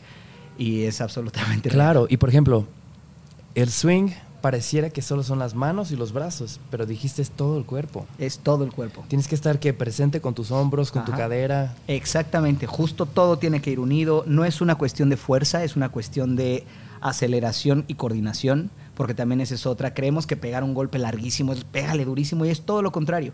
Al final del día, el bastón tiene que chicotear en la, en la base, en la cara, y para que tú puedas hacer que algo chicotee, lo tienes que dejar libre como un látigo. Si el látigo estuviera rígido, nunca ¡Qué latiguearía. locura! ¡Qué teoría, Entonces, Lo claro! que tienes que hacer es dejarlo solito. Eso mismo hace un bastón de golf. Entonces, si lo aprietas o lo pones rigidez, la bola no vuela. Por eso te digo que no puedes jugar frustrado, Claro, ni claro, enojado, sí. ni acelerado. Este, entonces, sí, me ha enseñado O sea, ahorita es mi pasión. Es tu lugar pacífico. Totalmente. Bien, qué bien. ¿Has intentado hacer snowboarding? Sí, me gusta, hice. Y- no- tiene algo muy parecido, pero muy- Totalmente, y te pones musiquita y vas Sí, bajando sí. contigo. Y si te distraes, te puedes morir porque estás bajando un- 80 sí. kilómetros por hora. Totalmente. Tienes que estar muy presente. Sí, sí, sí. Qué loco. Yo Justo hacía snowboarding y tienes toda la razón. me recordó una plática que escuché de. Eric- es que se me no sé cómo pronunciar este nombre. Es Eckhart Tolle, el Ajá. escritor que eh, hizo un libro que se llama. ¿Cómo es? Eh, Be Here Now, ¿no? Es eh, The Power of Being Present. Ok. Que se hizo muy, muy, muy viral. Pero tiene una plática con Oprah y le pregunta a Oprah que si medita. Y él dice que no medita. Y se hace muy raro para un señor que habla de, de estar presente, como no medita tanto. Y, y él, y dice que cuando meditas, te predispones a estar presente solo en el momento en el que meditas. Ah, sí. Pero él dice que... No sé qué lo dijo él, pero lo leí hace poquito. Ajá, Justo eso. Sí, tienes que estar en este modo meditativo que tienes en el golf o en tu vida, ¿no? Y, y luego Oprah dice, claro, cuando voy caminando tengo que poner atención en cada paso, en mi mano, qué está sintiendo en el... En el y, y- y qué loco, porque esta época nos pareciera que nos quiere cada vez separar más del lugar en el que estás, ¿no? Sí, por supuesto. Por ejemplo, en, en- en este mismo rollo de- del estar presente y esta época de likes y mensajes y, y- y notificaciones y... ¿cómo, ¿Cómo te va? ¿Cuál es tu relación con, con redes sociales? Eh, Con celular, con... yo creo que esa es, esa es una de las batallas que ya gano la mayor parte de las veces. Em, si pudiera no tener redes sociales, no tendría. Se ha acomodado mucho después de que mencioné que ya se está acomodando mi cerebro, ¿no? Con el tratamiento se ha acomodado muchísimo. Porque cuando tus emociones son así, de repente cualquier cosa que veas puede detonarte una emoción, ¿no? Alegre o triste. Y entonces tuve Facebook ocho meses y lo cerré y desde, desde ahí no había vuelto a tener ninguna plataforma hasta que en mi último año en Sony Music me pidieron que las tuviera porque ya es parte de Claro. ¿habrá sido eso hace cuánto? 2017. Ok, como cinco años aprox. Exactamente. Pero dije, bueno, va, pero lo hice muy a regañadientes, subí Claro. a poquito. No le entraste de lleno. No, no le entré de lleno y creo que ahora lo es- estoy conociendo las plataformas desde el área creativa y eso me gusta muchísimo. Desde el área de poder eh, dar más mensajes, llevar más cosas. Estoy aprendiendo a frustrarme menos. Ahí te va un ejemplo real, ¿eh? Muy real. y esto en algún momento alguien va a regresar a mí, lo sé. El otro día, bueno, el otro día, hace tres años, hice un hole in one en el golf. Es una de las cosas más difíciles que se pueden hacer para un ser humano en un deporte y más para un eh, jugador amateur. Entonces creo que es 60 millones a uno el que hagas un, un hole in one. ¿no? Ah, ese es, perdón, hice hole in one en par 4, eso es, lo, lo entenderán. Más. Es todavía más difícil, ¿no? Te queda más lejos todo. Hay 60 millones a uno y hole in one normal es 12 millones a uno. O sea, es dificilísimo que le pase. Hay jugadores profesionales que juegan cuatro veces a la semana, todas las semanas y siguen sin poder hacer un ¿Cómo one. O sea, crees? existen. ¿Nunca lo han hecho? Nunca. ¿Y tú sí lo has hecho? Y yo hice uno, ¿no? Exacto. Tiene que ver un poco con técnica, y con suerte y con todo. Entonces hice un hole in one. Ese día específico me frustré mucho. Entonces conté todo lo que estoy contando y lo subí a mis redes y dije, hice un hole in one, ¿no saben? Porque para mí no solamente si hice un hole in one es la repetición, la disciplina, el me metí a clases, eh, todo, ¿sabes? Aprender, o sea, todo lo que está pasando, que tiene que ver un poquito con suerte, sí, pero alguien que no va y que no le pega X cantidad de veces, nunca va a ser uno. O hay que regresar, hay que intentarlo. Es la, es la base, una de las bases de la vida. Para que algo en algún momento salga, lo tienes que intentar muchas veces. Entonces, todo lo que significó para mí ese hole one, lo puse en redes. Lo subo y al mismo tiempo, así literalmente al mismo tiempo que lo subió, Pati Cantú, que la adoro y la quiero mucho es amiga mía, subió una foto con Alejandro Sanz. Y dijo, ayer en la noche me encontré con mi amigo Alejandro. Su foto fue infinitamente más likeada que la mía, obviamente. Y yo me quedé pensando, tomarte una foto con otro ser humano, cuando además te dedicas a lo mismo. O sea, yo tengo fotos con un montón de ellos porque los conozco y voy a tener una foto contigo y tengo fotos con muchos porque a esto nos dedicamos. Entonces es como si un doctor se toma una foto con otro doctor, pues eso es lo que hacen. Según yo, según yo, no tiene mérito. Suena, yo sé, yo sé, pero es que, ¿sabes? Claro. Yo tengo foto con muchos de mis colegas y ellos tienen fotos conmigo. Pues, lo único que tuvimos que hacer es ser famosos los dos y estábamos en un evento juntos y además son amigos. sea, Pati y Alejandro son amigos. O sea, literalmente se tomó una foto con otro cuate suyo y fueron así, cientos de miles de likes. Y yo que hice una cosa que pocos seres humanos pueden decir que han hecho al nivel que juego, por ser amateur, etcétera, etcétera, etcétera, no. Regresando a que me van a odiar porque dije que lo de no tiene mérito, que la adoro también y a él también. Pero el punto para mí era, yo sí pongo mucha atención en esas cosas humanas y me cuestan. Me cuesta saber que si subo una foto sin playera, porque voy al gimnasio y tengo cuadritos, tiene X cantidad de likes. Y si subo una foto de un hole no. Me cuesta saber que si mañana me tomo una foto con otra figura pública que voy a conocer Va a tener más en mi vida, atención va a tener más atención que, un logro personal Qué y un loco, mérito. sí. A mí me cuesta, a eso me refiero. Sí, es como, como si la atención fuera un poco superficial. Es sin, sin ser, Sí, sí, sí. sin ser, sin hablar mal, o sea. Y aclaro, no, no estaba Claro. hablando no me enojé con la foto de Patty. No, no, O sea, no, no, Yo no. la subiría. Claro, yo también me encuentro sí, mañana no. Alejandro y la subo. O sea, imagínate que el mismo día que, que- que subiste tu foto del Hole in One, una mexicana jovencita hubiera terminado en la NASA y estaría contando, pero el Hole in One de Kalimba tuvo más likes que yo Sí, llegué a la NASA. esa- y tendría razón, porque como Kalimba es una figura pública, seguramente Claro. mi Hole in One tendría Sí. más likes que una mexicana en la Sí. NASA. Tienes toda la razón. O sea, no era ni contra la foto de Patty, era con la situación. Sí, sí, sí. Yo hice una campaña un año de, de no selfies. Porque literal una campaña en donde la gente que se me acercaba a la calle me decía, ay, nos tomamos una foto así, pero selfie. Le decía, selfie no, si quieres que nos la tomen, pero una selfie no. Por lo que, digo, ahorita ya se convirtió en una parte común en la sociedad, pero estaba leyendo, me gusta todo lo que yo me pregunto, lo leo. A veces tengo razón y a veces no, pero yo lo posteo y veo en cuáles sí y en cuáles no. Y efectivamente, desde la invención, digo, la selfie, la palabra ya existe en inglés mucho, pero desde la invención de que la selfie sea como tal, no solamente se refiere a me tomo una foto, fíjate todo lo que viene, a mí mismo, de mí mismo, Con mi man. con mi mano de quién soy. Y lo más importante es de qué quiero mostrarle al mundo, ¿no? Y entonces hay un, hay un egoísmo constante en la selfie como tal. Mírenme, estoy en el concierto de un artista que pude pagar para venir a ver. Yo ni siquiera soy el que está cantando, insisto otra vez, no hay mérito alguno, pero mírenme dónde estoy. Mírenme recargado en un coche deportivo que ni es mío. Y si es tuyo, qué padre y felicidades. O sea, qué gran logro. Y hay gente que lo hace bien. Yo he visto muchas personas que dicen, toda la vida me quise comprar este coche y trabajé duro y sacrifiqué cosas y Claro. me partí la espalda y hoy lo logré y le doy like. Porque no es el coche, es Claro. el sacrificio, es el Por mérito, supuesto. es el claro, ¿sabes? Entonces, ¿es algo en contra como del pretender, por así decirlo? Exactamente, la- la- la- esa pretensión constante y además ni siquiera te la están haciendo, ni siquiera es que yo te diga, oye, qué fregón tu coche, no, tú mismo me estás mostrando y luego el problema es que se empezó a volver una parte cotidiana de la sociedad, ¿no? Se volvió ya cotidiano el decir, mírenme dónde estoy, lo que logré, lo que hice, cuándo lo hice. Y eso crea también, que esa es la parte, para mí el mérito de todo ser humano, se lo aplaudo y está fregón.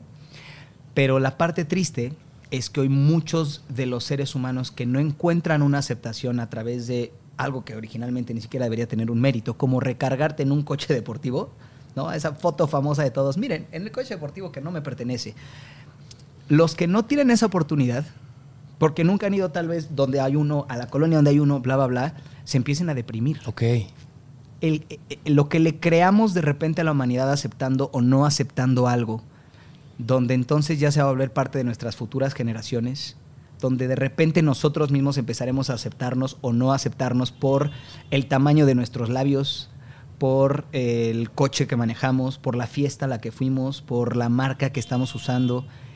Y pues es muy fuerte porque Sí. antes de las plataformas, antes de estas redes, siempre existió. Es parte del el, el ego y la soberbia y el orgullo son parte del ser humano desde que fue creado el ser humano. Pero ahorita ya le dimos, ya lo maximizamos a un nivel en el que ya no solamente es parte del ser humano, ya es parte de la aceptación social. Siendo honestos, yo hoy en mi carrera somos calificados por la cantidad de likes y followers que tenemos.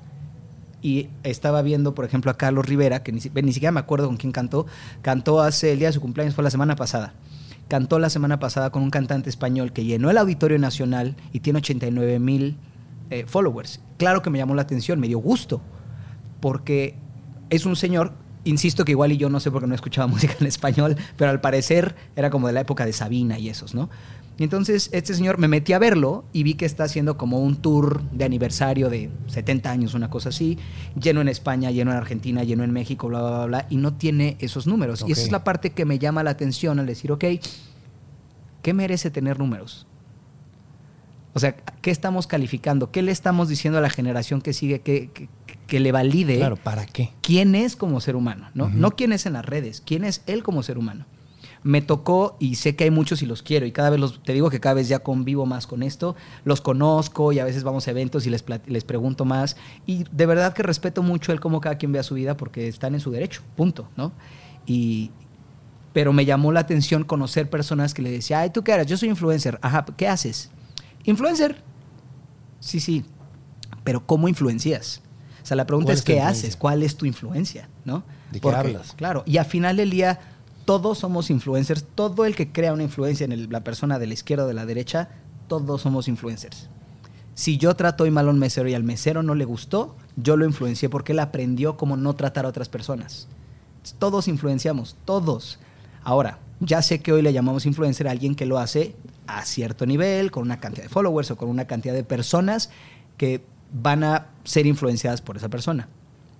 ¿Qué vas a hacer? Ahí era mi duda. No está mal ser influencer, no está mal decir soy influencer. Qué padre. Qué padre que hoy vivamos en un mundo que más personas y más generaciones quieren influenciar conscientemente. Eso lo aplaudo. Para mí que me encanta el altruismo, el punto de crear la conciencia de que hoy ya quieras influenciar a otros es preciosa porque antes lo hacíamos inconscientemente. Ahora ya conscientemente queremos ser influencers. Eso está padrísimo. La pregunta es, Claro. ¿Qué vas Sí, a hacer? sí. Es como si las redes sociales no tienen la culpa, sino el uso que les estamos dando. Porque al final de cuentas, lo platiqué ayer también con Leonel, vino un chavo de nombre Kevin Carl que está pegando muchísimo.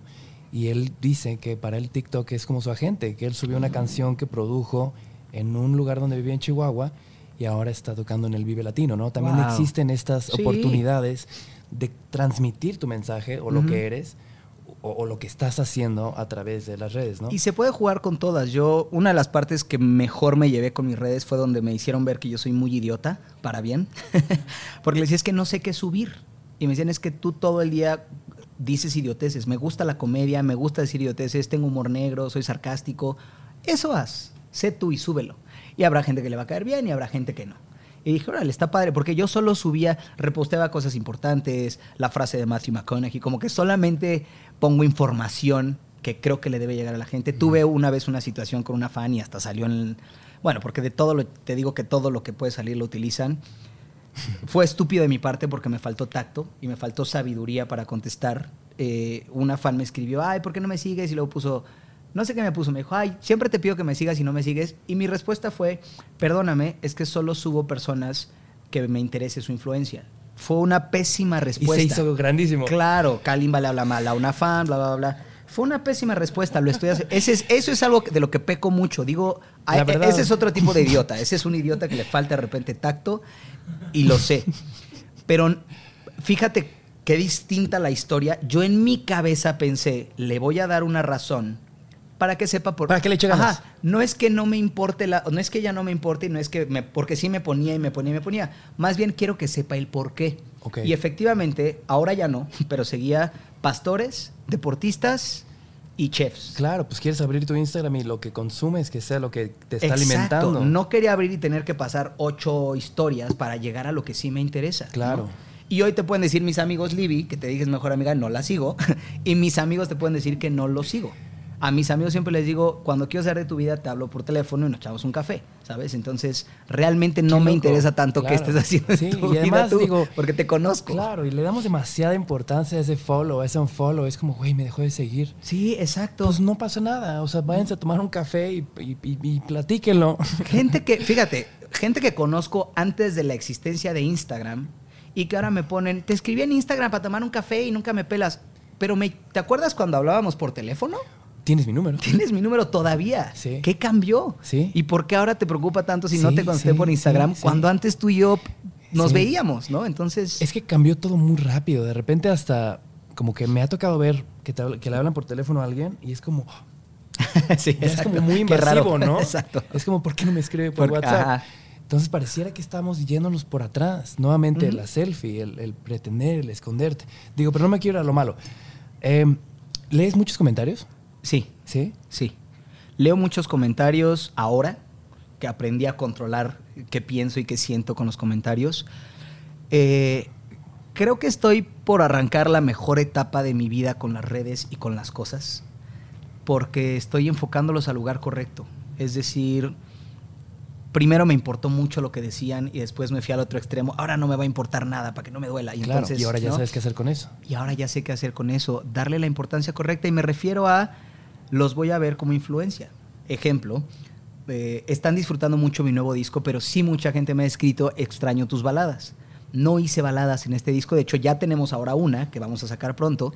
No había hecho baladas en el disco, entonces eso es al- al- el tipo de cosas. Dije, claro, ¿por qué no pongo un poquito más de atención también Ah, a lo que quiere la gente de mí? Y no solo en la parte, esa es en la parte profesional, pero creo que en el, en el caso Kalimba específicamente, mi vida personal y profesional están muy ligadas. Eh, precisamente siempre he intentado ser un artista que cuando sube algo a sus redes, ya salió mi nueva canción, ejemplo, a mí no me gusta hacer canciones para que la gente llore, no me gusta hacer canciones para que la gente se sienta triste, pero sé que una buena canción que te hace llorar también te limpia.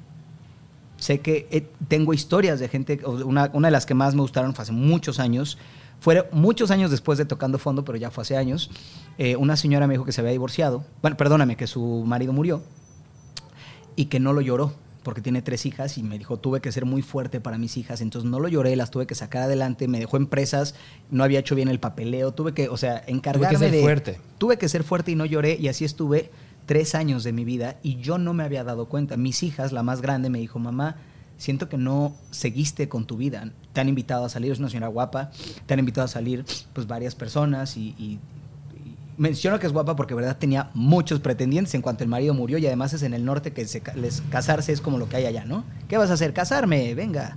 Entonces, pues sí, la seguían invitando mucho a salir, la señora no quería, ella creía que estaba bien, todo esto me lo contó ella. Dos años después de que su hija se lo dijo, como que puso atención, un día escuchó tocando fondo, lloró tres semanas. Wow. Dijo, lloré tres semanas de que ahora ya no podía parar de llorar. Lloré, lloré, lloré, lloré, lloré, lloré, lloré. Lo saqué y seguí con mi vida. Y es, ese es el tipo de cosas que yo adoro que me digan.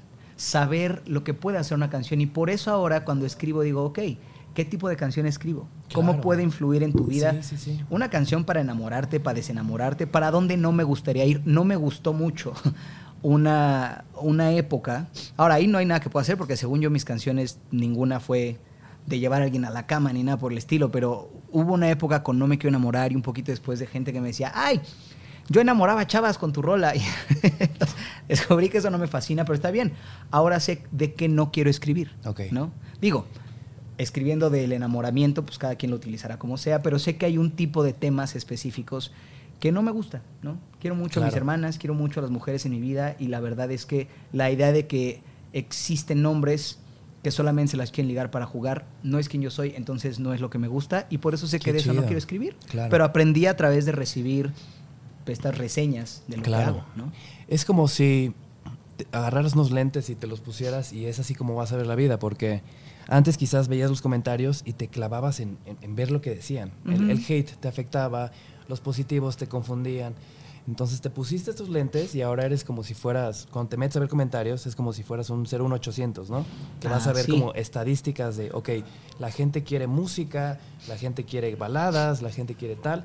Pero también se me hace muy interesante esto que dices porque creo que es muy importante saber qué lentes traes puestos. No sé si es lentes o filtro, ¿no? Pero regresando al tema de las redes sociales y de repente te metes a tu, a tu red y, y si tú te metes a ver qué es lo que tienen los demás que tú no tienes, te va a hacer mucho daño. Claro. Si te metes a ver a los demás porque le echaron ganas, porque tienen, porque trabajaron duro, porque tienen ese coche y, y lo ves como yo también me voy a echar ganas porque yo también quiero una nave chida, por así decirlo. Sí. Es muy importante saber qué filtro Lo que llevas decías de la chavita vida. este que le contesté, sí, insisto, y lo vuelvo a, ya pedí una disculpa en su momento, lo vuelvo a hacer porque le faltó tacto. Efectivamente hay que saber, aunque digas una verdad semicruda, y digo semi porque el tacto es lo que cambia que puedas influenciar a alguien o no. Cuando solo se siente como ofensa, no influencias. Solo haces que la gente se enoje y ya no reciben el mensaje. Entonces creo que le faltó tacto. Claro. Y esa es mi razón de pedir una disculpa. Lo que quería decir era, era lo que acabo de explicar. Mi interés es cualquier persona, no tienes que ser famoso, no tienes que ser nada, que yo pueda meterme a ver que pone algún consejo o algo que me sirve, me interesa, ¿no? La verdad es, ah, se fue a Acapulco, que lo disfrute, no me interesa. Ah, se compró un coche nuevo, no me interesa. Ah, fue a Broadway a ver teatro, que no me interesa, ¿sabes? Sí. A menos que fue a Broadway y hace reseñas de lo que vio, para que tal vez yo algún día vaya y lo conozca, o de cómo se hace el teatro, y etcétera, etcétera, etcétera. Entonces, sí mi intención era decir, pues, ¿no? Métele un poquito de, Claro. de algo a la Claro, red, que no solo sean miles de selfies de Por nosotros. supuesto, donde sí, es que, carnal, ¿en qué momento se volvió más interesante compartir tu vida que vivirla, no? Pareciera que, Yo vi todo un concierto de Carlos Vives a través del iPad de la señora de enfrente. Todo el concierto. Eso sí me sorprendió. Porque además la señora, vivía lo que tú y yo mido lo que yo. Entonces todo. O sea, yo. Y estábamos en la fila. Sí, señora, dele zoom, por Exacto, favor. por lo menos. Sí, porque además trae el iPad la grandota. Y estábamos en la fila 3. Entonces tenía a Carlos Vives ahí, pero a la señora aquí. Y pues o estaba así o no. O sea, todo el concierto me lo echó ahí. Y lo que más me sorprendió es que ella también. Y dije, está a 6 metros de Carlos Vives y lo vio durante dos horas a través de, sus, de su Qué duro, dispositivo. carnal. Sí, parecía que vivimos más en pantallas de repente, ¿no? Sí, sí, digo, pudo haberlo grabado una, dos canciones, lo entiendo. Tu Todo favorita. el concierto lo vio a través de, de su... dije, guau, lo tiene ahí. ¿No? Es- es- esas- ese tipo de cosas son increíbles. Sí. Sí. Pero digo, es un cambio inevitable, ¿no? Entonces nos toca ser espectadores. Carnal, para cerrar todo esto, justo dijiste algo muy interesante. Hace rato te pregunté cuál era tu misión como, como creador, como músico, y me lo contaste un poquito más de la experiencia. Me dijiste, yo quiero que los tours sean chidos y que los nuevos artistas, como que dejaste un poquito de lado tu música, cómo cambia, ¿no? Y también lo vi, veo ese como un denominador entre tú y Leonel, como que son creadores natos que, que luego no se dan cuenta de- de- del trasfondo que tienen sus canciones, de cómo nos acompañan, cómo tu música es consuelo y consejo, ¿no? Entonces, qué especial, carnal, tenerte, qué especial conocerte, Ah, muchas de verdad. Gracias, Te tenía chido. cariño antes de comenzar y ahorita te tengo mucho más. Entonces, muchas gracias, carnal. Eh, te estaré viendo, me parece que mañana también estás en, en Jesús. Eh, no. Ah, sí, en José el Soñador. José el Soñador. Exactamente. Ya estamos en la última semanita y luego viene. Qué chido. ¿Y qué otros proyectos traes ahorita por lanzar? Eh, gira, sigo con mi gira. Estamos ya por anunciarles cuándo va a ser oficial la gira de OV7 porque estamos acomodando nuestros, nuestros calendarios. Wow.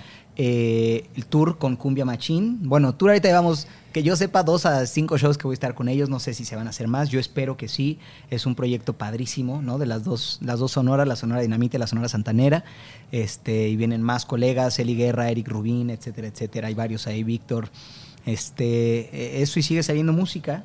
Y empezar ya, ahora sí, a planear qué ¿Los viene para libros? el próximo disco. También. Y sentarme. Fíjate que me iba, me pensaba sentar a finales de este año, ir literalmente un par de meses a escribir, sentarme solamente a ¿Irte una lejos? cabañita a escribir, Qué sí. chido. Pero ahora con la chamba y con todo lo que está saliendo, creo que de aquí hasta la mitad del próximo año ya hay shows, este, lo cual es bastante chido, pero sí, sí quiero darme darme un tiempito para sentarme a escribir eso y que ahorita que además sí existe una conclusión y que existe un Claro. ya tengo de qué quiero hablar y cómo lo quiero llevar, etcétera, etcétera, hay una escaleta, ahora sí darle el tiempo para hacerlo. Por supuesto. Tienes pendiente tu viaje del héroe. Eh, Digo, también por super último, carnal, que no me quiero ir sin preguntarte. Traes tantos proyectos tan diferentes. ¿Cómo lo haces? ¿Cómo los organizas en tu cabeza? ¿O en notas? ¿Tienes carpetas? ¿Cómo le haces? Tengo una Livier este, que, que, que acomoda absolutamente todo. Yo al revés, yo mientras más, mientras menos me encargo de eso, más sano estoy. La verdad es que del calendario no... No, no, claro, pero me, me refiero un poquito más como del área creativa. Ah, ok, Componiendo sí. canciones. Esa es la parte difícil justo para Libby y es que soy muy metódico. Ok. ¿no? Eh, ahorita que vienen, por ejemplo, tres proyectos, mi pregunta es, ¿cuál va primero y cuál va primero? A veces el proyecto que apenas sale en septiembre se están grabando los cortos ahorita. Entonces es como, ¿en qué orden me tengo que aprender las cosas? Exactamente, todo, ¿no? Eh, cuando también en los shows, por ejemplo, estudio todas las letras, tengo todo en la cabeza, pero quiero saber si va a haber teleprompter para saber si le pongo mucha atención a saberme toda la canción. O al principio me aprendo, ok, ya me sé la melodía, ahorita puedo dejar la letra porque la voy a tener ahí y así le puedo poner atención a otra cosa. Prefiero siempre saberme todo. Pero sí acomodo y pregunto cada cosita qué va a haber, qué ayudas voy a tener, cómo lo vamos a hacer y, y ver en qué orden, en qué orden se hace. Y no vas con. Tienes tantas cosas en la cabeza que de repente te pesan, te, te Sí. dan presión. Sí, ¿Y ¿Cómo la 100%. controlas? Jugando golf. Este, jugando golf. Uno. jugando Ajá. golf eh, y, y orando mucho. He descubierto también que a veces cuando, cuando empiezo a, clavarme en la chamba, me desprendo un poquito del... Dije que el- mi tiempo con mis hijos es el segundo más importante, mi tiempo con Dios es, es el más importante. Cuando yo le hablo a alguien de Dios, a quien sea, lo único de todo lo que yo te podría decir, y te podría hablar de la Biblia o no, o de bla, bla, bla, y de lo que sabemos, versículos, lo que tú quieras, porque a mí me encanta el libro, pero lo que siempre les digo es, técnicamente lo que acabo de hacer del golf, juégalo para que veas. ¿no? La diferencia entre Dios y el golf es que Dios es gratis. Entonces, juégalo. O sea, a mí un día me lo dijeron a los 16 años y estoy aquí 23 años después diciéndoles que vale absolutamente la pena, ¿no? Que la parte que no se explica con un versículo, con una frase, con, ah, es que a mí en mi vida me hizo, es que lo tienes que vivir. Y la verdad es que sí, efectivamente, en el momento en el que yo me centro con Dios, mi vida cambia. Cambian angustias, cambian pensamientos, cambian, y lo digo para bien y para mal, es decir, si se me ocurre crear esta gira, de verdad que yo no empiezo a crearla hasta que no me siento con él, porque esa gira va a traer tropiezos, esa gira va a traer estrés, esa gira va a traer y también va a traer muchas bendiciones que solo son bendiciones si se usan correctamente. Yo oro y yo a veces le digo, Dios, si mañana me traes mucha lana en un proyecto, también cuídame de mí, porque se nos hace pedir no es bendición cuando lo usamos para mal, cuando nos consume, cuando nos gana. Si yo logro esta gira y mañana me reconocen como el primer manager que desde una disquera chica todavía crea una gira que no se había hecho antes en México, me puede ganar el orgullo y me puede ganar el ego. Entonces, mi mayor lugar de paz definitivamente es Dios, porque es el lugar donde todas las que no deben estar se quitan, todas las que deben estar están en la cantidad correcta, porque también hay ego bueno. Saber, ah, soy un fregón en esto. Claro. Sácalo, ¿no? Y hazlo. Entonces, creo que ese es- esos son mis dos mejores lugares para, para estar. Última pregunta. La que quieras. ¿Ya, ya, ¿Ya sabes dónde está el amor? este, creo que sí, en la decisión. En la decisión. Este, todo el tiempo creemos que el amor es una emoción, es un sentimiento. Y eso es lo que creo que nos confunde mucho como, como seres humanos, porque los sentimientos van y vienen. Eh, puedes estar muy enamorado de alguien, de algo, de un momento, de un proyecto, de un nuevo hobby, ¿no? Mi cámara de fotos, y ahí estoy todo un año con la cámara y de chiquito hasta te dormías con tus juguetes, ¿no? Mi raqueta de tenis, y ahí me dormía con mi raqueta.